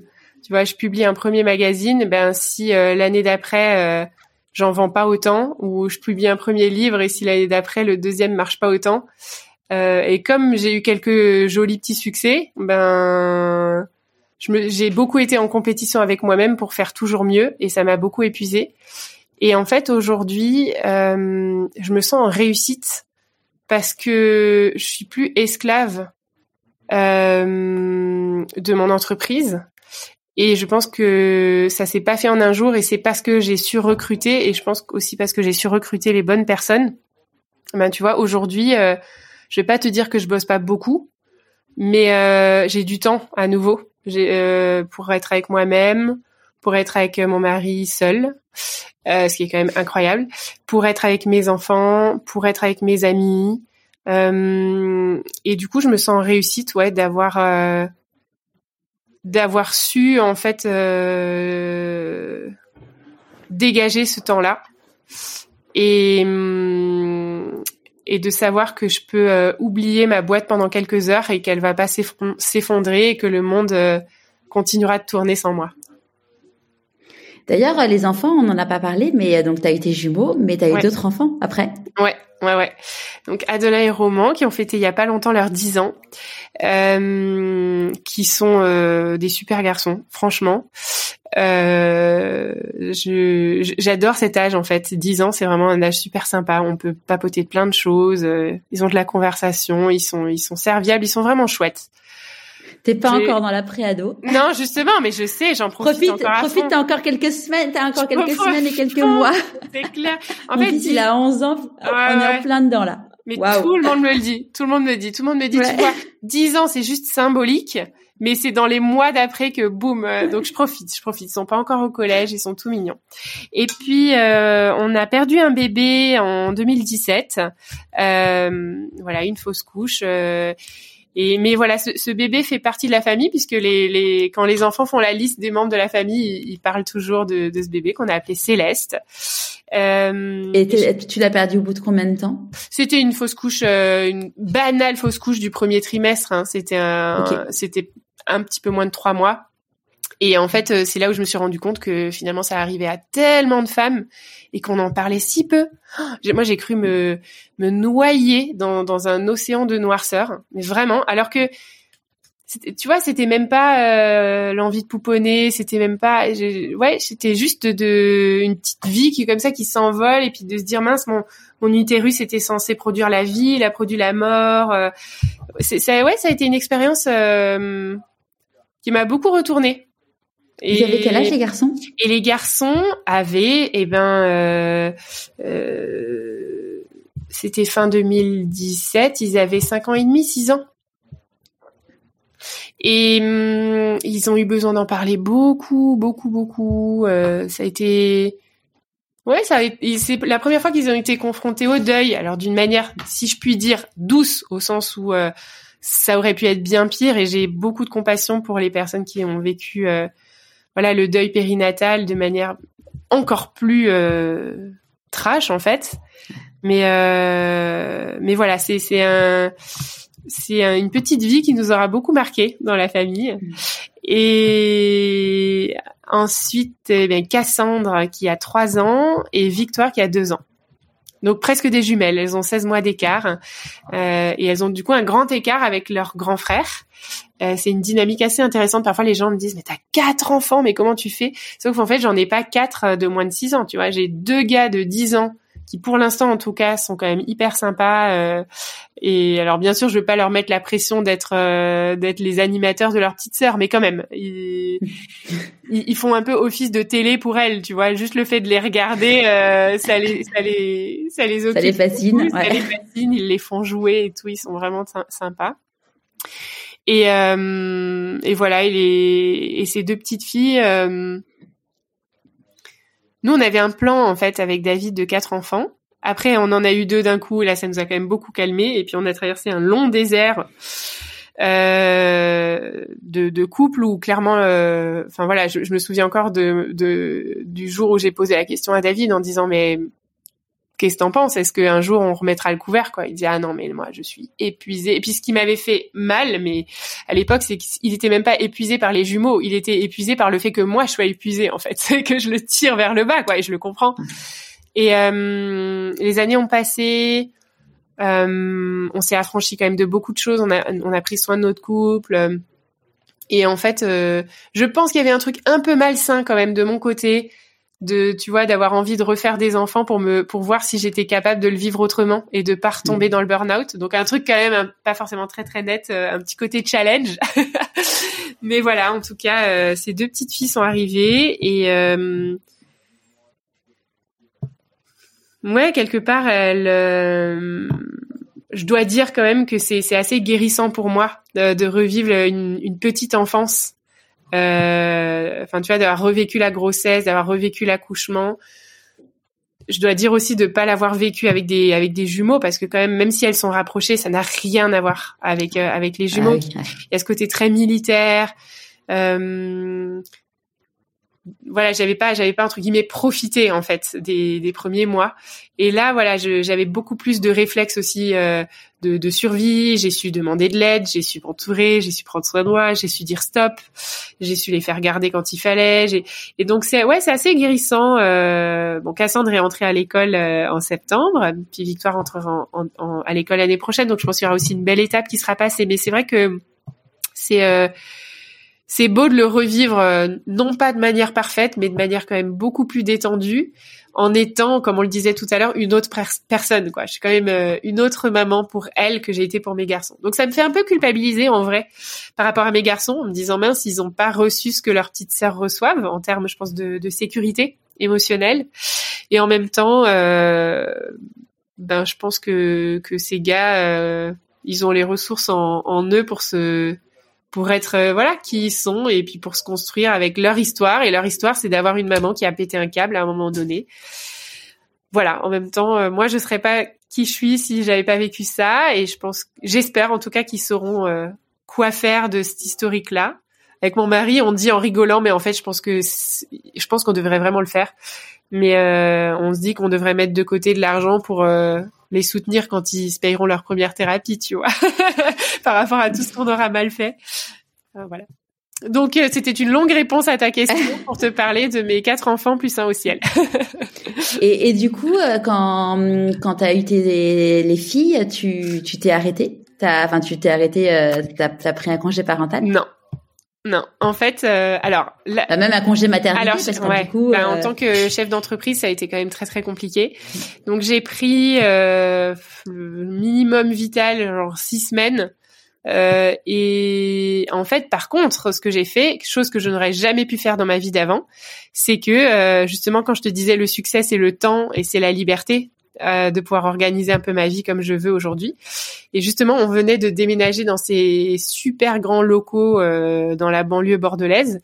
Et bien en fait, j'ai tout organisé pour pouvoir les emmener avec moi. Donc euh, j'avais créé une salle de sieste, elles avaient leur petit tapis par terre, leurs petits jouets, je pouvais allaiter à tout moment. voilà, donc j'étais clairement pas au top de ma productivité, faut pas se mentir, mais j'étais présente en réunion, euh, j'étais là pour prendre les décisions importantes, et puis à côté de ça, voilà, j'avais une équipe euh, qui était quand même euh, hyper aidante pour me permettre d'être là sans vraiment l'être. Et ça, ça m'a, j'ai adoré, j'ai adoré en fait parce que alors j'étais très fatiguée, les nuits n'étaient pas du tout parfaites et tout ça, mais je j'avais appris de ma première expérience avec les jumeaux que euh, j'avais besoin de garder un, pied au travail et je l'ai fait et, euh, et ça s'est super bien passé. Qu'est-ce que tu penses que la petite Hélène de 6 ans dirait si elle te voyait aujourd'hui? Euh... hmm, Tu poses des bonnes questions, toi, Charlotte.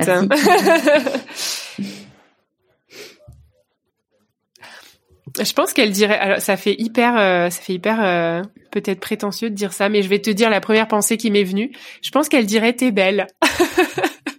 voilà. Je pense qu'elle, elle, euh, parce que les petites filles de 6 ans, elles trouvent toujours, elles trouvent d'ailleurs toujours toutes les, toutes les, toutes les mamans ou toutes les dames belles. Mais je pense qu'elle serait sensible à une certaine beauté qui vient de d'une sécurité intérieure que j'ai que j'ai gagnée que tu as enlevé un masque qui laisse passer la lumière. Ouais, ouais. Hmm. On dit que dans, la vie, quand on fait des choix, euh, on fait des renoncements. C'est quoi pour toi, du coup, euh, tes renoncements en, tant que femme entrepreneuse et maman de quatre enfants? J'ai renoncé à la perfection. Et ça a été très très dur et je dois d'ailleurs renoncer à la perfection tous les jours de ma vie.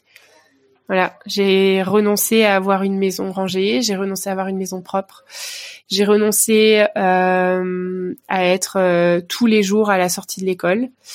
J'ai renoncé à avoir un business qui aurait pu, j'en suis persuadée, se développer beaucoup, beaucoup, beaucoup plus vite et toucher encore beaucoup plus de gens aujourd'hui. Euh, j'ai renoncé. j'ai renoncé à pouvoir rentrer chez moi le soir sans avoir à penser plus à rien. Euh, parce que je suis responsable en fait de moi-même, d'une famille et de beaucoup de gens en fait euh, dont je paye le salaire. Donc je pense que ouais, j'ai quand même renoncé à une euh, à une forme de légèreté et d'insouciance. C'est quoi la plus grande difficulté que tu as eu à gérer dans ta vie?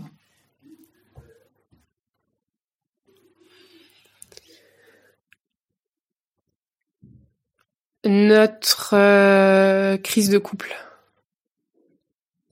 Notre crise. Et du coup, comment tu l'as traitée, enfin gérée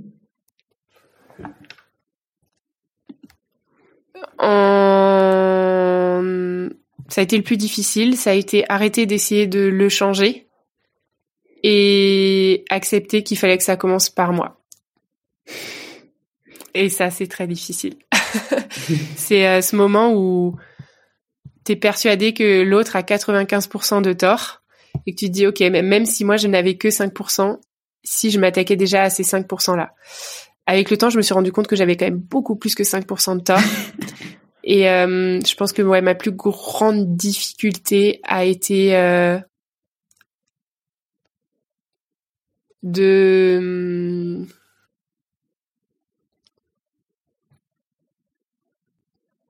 de je, je me répète parce qu'on en a déjà parlé mais de ne pas de ne pas voir mon mari comme euh, mon sauveur et de devenir euh, responsable de moi-même, de mon propre bonheur. C'est quoi tes plus grandes peurs encore aujourd'hui? J'ai peur de perdre mon alignement intérieur. Et d'ailleurs, je, pense que c'est plutôt rassurant que j'en ai peur, parce que si je si j'étais pas consciente que ça se perd vite, mais voilà, j'ai peur. Euh,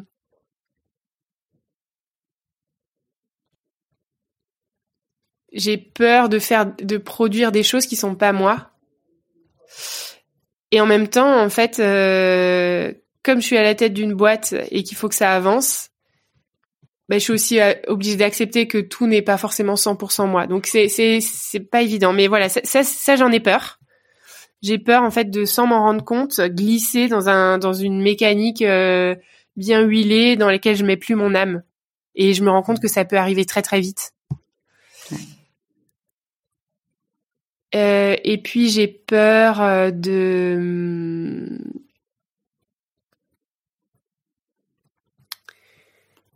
J'ai peur, euh, je vais te dire un grand classique, hein, mais si je devais vraiment te dire de quoi j'ai peur, c'est j'ai peur de perdre euh, mon mari et mes enfants. de quoi tu es la plus fière aujourd'hui? Je suis fière euh, de porter beaucoup de casquettes en même temps.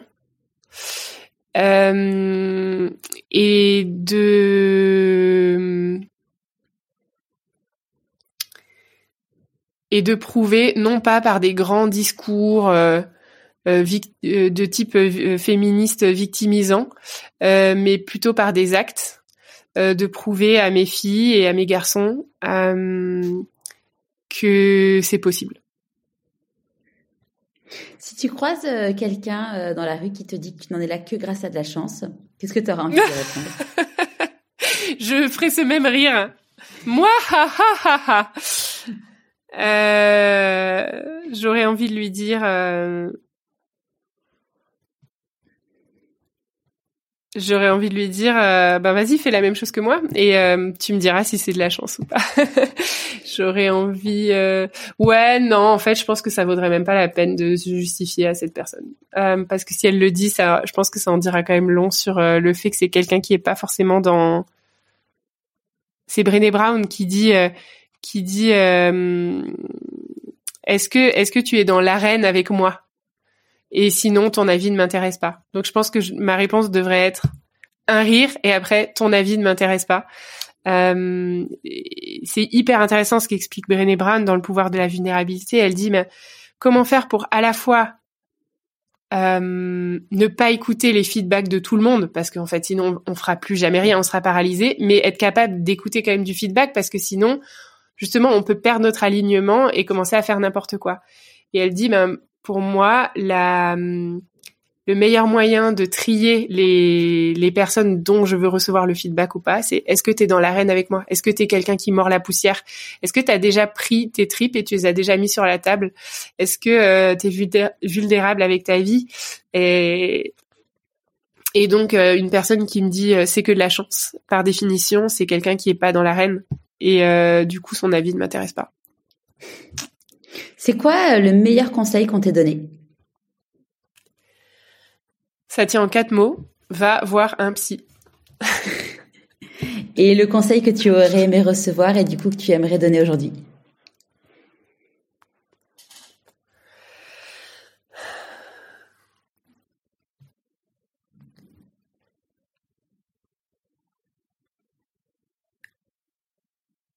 Apprends à t'aimer c'est le plus beau cadeau que tu puisses offrir euh, à ceux que tu aimes le plus au monde. C'est quoi tes prochains défis? Mes prochains défis, euh, se résument tous en euh,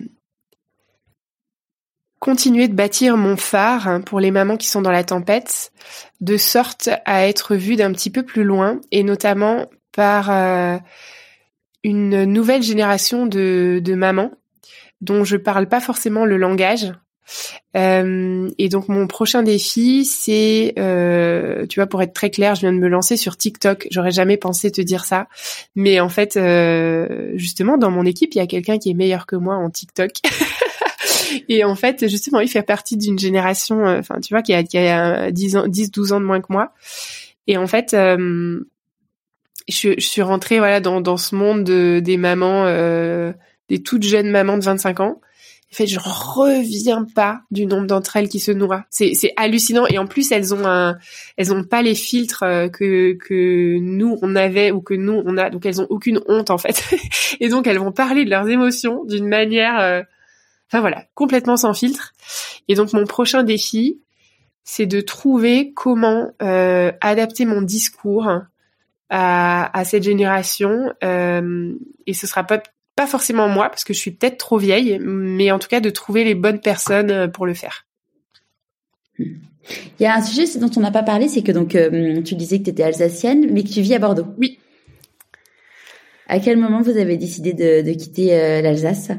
Alors, on a quitté l'Alsace en 2016 et hum, c'était un choix euh, pas du tout rationnel. C'est nous ce qu'on savait, c'est qu'on avait besoin de partir. On avait besoin en fait de géographiquement euh, matérialiser une distance qu'on avait déjà prise à l'intérieur par rapport à, beaucoup de choses en fait de, de systèmes qui nous coupaient les ailes même si j'adore cette région et que j'adore les gens qui y sont. Euh, on a senti voilà qu'on avait besoin de matérialiser cette distance et on savait pas où aller.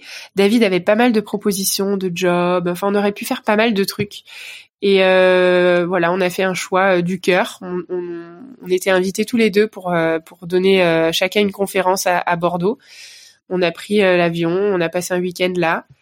Et en remontant dans l'avion retour, on s'est regardé, on a dit, allez, c'est là. Voilà, c'était une intuition. Et euh, et c'est assez surprenant de regarder comme euh, dans nos deux entreprises, euh, ça correspond à un boom exponentiel, ce, ce, déracinement pour s'enraciner quelque part. Ou je sais pas si c'est le phénomène, tu vois, que nul n'est prophète en son pays. Il y a peut-être un petit peu de ça. Et du fait que voilà, ici il y a bah, personne ne nous, connaissait quand on est arrivé. Donc peut-être euh, les gens nous connaissaient suffisamment peu pour ne pas euh, nous enfermer dans des boîtes, peut-être. Génial. Est-ce que tu as un conseil de lecture à partager avec nous, à part évidemment tous tes, tous tes livres dont je mettrai le lien euh, sur, sur le site C'est sympa, merci beaucoup. Euh... Eh bien, ça, ça, ça, ça part dans tous les sens là dans ma tête, mais je vais quand même m'arrêter sur euh, Brené Brown, euh, qui a écrit beaucoup de livres, mais la porte d'entrée, c'est quand même Le pouvoir de la vulnérabilité, voilà, qui est un livre qui m'a transformée euh, parce que hum, Moi, je croyais en le pouvoir de la perfection. Je pensais que c'était comme ça que les gens allaient m'aimer, et en fait, c'est tout l'inverse. Est-ce qu'on les aime plus les gens parfaits? C'est tout le contraire, on les déteste. et euh, ce qu'on ce qu'on aime, euh, ceux qu'on aime, c'est les c'est les gens qui sont pas lisses, les gens qui nous apprennent que voilà toute la valeur de, la vie, c'est justement la, petite tache, tu sais, sur le chemisier blanc quand tu vas à un mariage et toi tu passes ton temps à avec ta salive, tu sais, à essayer de l'effacer. En fait, ce que tu fais, c'est que tu l'étends encore plus et qu'elle se voit encore plus. Et euh, en fait, la petite tache sur le chemisier blanc, c'est ça qui nous rend euh, aimable, inspirant. Euh, voilà, donc Brené Brown, le pouvoir de la vulnérabilité, dans le vrai, exactement. Ouais, c'est vrai que la, tu vois la vulnérabilité, on en parle. Enfin, c'est vraiment un sujet qui revient souvent parce que c'est euh, c'est ça, c'est en fait dire bah regardez, moi je suis vulnérable et, et ça laisse aussi à l'autre le droit de l'être. D'ailleurs, tu vois, euh, dans la discussion, ce que je disais tout à l'heure, j'avais discuté bah, avec avec ma psy, avec une copine qui est pédopsie sur justement bah, comment accompagner les enfants dans dans l'annonce du divorce et tout. Et elle m'avait dit, il y en a une qui m'avait dit, enfin non, je crois que même tous me l'avaient dit, en me disant Charlotte, si vous avez besoin de pleurer, pleurez. Mm. Parce que et puis ça va leur montrer aussi qu'ils ont le droit de pleurer. Mm. Et, euh, et ça, je pense que c'est vraiment un truc qui est hyper, euh, qui est hyper vrai et bon, qui est euh, là, il y a aucune métaphore et mais mais finalement c'est une métaphore qui a plein de fois dans la vie et clairement le fait bah, de toute façon c'est ce que tu toi tu fais aujourd'hui et, et c'est ce que je fais aujourd'hui c'est qu'en fait on est vrai on est dans voilà on explique la, la, vraie vie et ça permet aux gens de se dire bah oui mais en fait euh, bah, c'est normal que je sois comme ça en fait. Ça déculpabilise ça mmh. et nos enfants ont besoin de le savoir que eux non plus n'ont pas besoin d'être parfaits euh, et, et, le perfectionnisme, en fait, c'est, tu sais, c'est un petit peu comme le tabagisme euh, passif. Tu te dis non, non, mais il y a que moi qui qui inhale les fumées, alors que non, tous ceux qui sont dans la pièce inhalent les fumées. Donc, forcément, on va jamais dire à nos enfants, tu n'as pas le droit de pleurer, tu dois être fort, et si tu me ramènes pas des 20 sur 20, je t'aime plus. Jamais on va leur dire ça. Par contre, en nous traitant nous-mêmes durement et avec une exigence euh, intenable, ben, on leur passe le message subliminal que euh, eux aussi doivent être parfaits pour être aimés. Euh, ouais. Donc c'est le plus beau cadeau qu'on puisse leur offrir, de leur montrer en acte que l'imperfection euh, euh n'empêche pas l'amour. Mmh. À qui as-tu envie de dire merci? Pourquoi avant qu'on se quitte? À mon à mon homme, à mon mari, à mon René, à René. à René parce que finalement ouais c'est c'est lui qui a c'est lui qui a construit tu vois mon mon ma salle de spectacle à Las Vegas quoi. C'est lui euh, c'est lui qui mm, a cru en moi c'est lui qui croit toujours en moi beaucoup plus que moi-même. C'est lui qui me donne des coups de pied au cul quand j'ai envie d'arrêter. Et euh, c'est lui aussi qui a qui est resté avec moi euh, euh, alors que parfois euh, je pense que ça ça donnait plus trop envie et euh, ouais j'ai envie de lui dire merci pour ça et je pense que toutes les fabuleuses et toutes les futures fabuleuses peuvent le remercier aussi. Du coup. ouais, je pense. Il va recevoir plein de lettres d'amour, ça va être cool. Un grand, grand merci. Merci à toi, Charlotte. Pour les, pour les personnes qui veulent te suivre, du coup, euh, moi je mettrai les liens sur le sur le blog, mais est-ce que tu peux nous donner euh, en deux mots euh, où est-ce qu'on peut suivre eh ben, tes aventures et... Tout retrouver au même endroit fabuleuseaufoyer.com pour découvrir qui on est, ce qu'on fait, et puis notamment pour s'inscrire à ce mail du matin que j'envoie à toi, maman épuisée, maman sur les nerfs, ou tout simplement maman qui perd un petit peu son chemin tous les matins à 6 6 Bon, t'es pas obligé de le lire à 6 heures du matin, mais je t'envoie une petite piqûre de rappel pour que tu puisses juste prendre euh, trois minutes pour toi toute seule. Donc ça, tu retrouveras aussi sur notre site euh, euh fabuleuseaufoyer.com. Merci beaucoup, Merci à toi, Charlotte. J'ai été ravie aussi d'apprendre à te connaître via cette conversation. Merci. Au revoir. J'espère que ce nouvel épisode vous aura plu. Je vous donne rendez-vous demain dans la newsletter de Pourquoi pas moi. Et en attendant, si le podcast vous plaît, soutenez-le en mettant 5 étoiles et un commentaire sur Apple Podcast et en vous abonnant sur votre plateforme d'écoute préférée. À la semaine prochaine!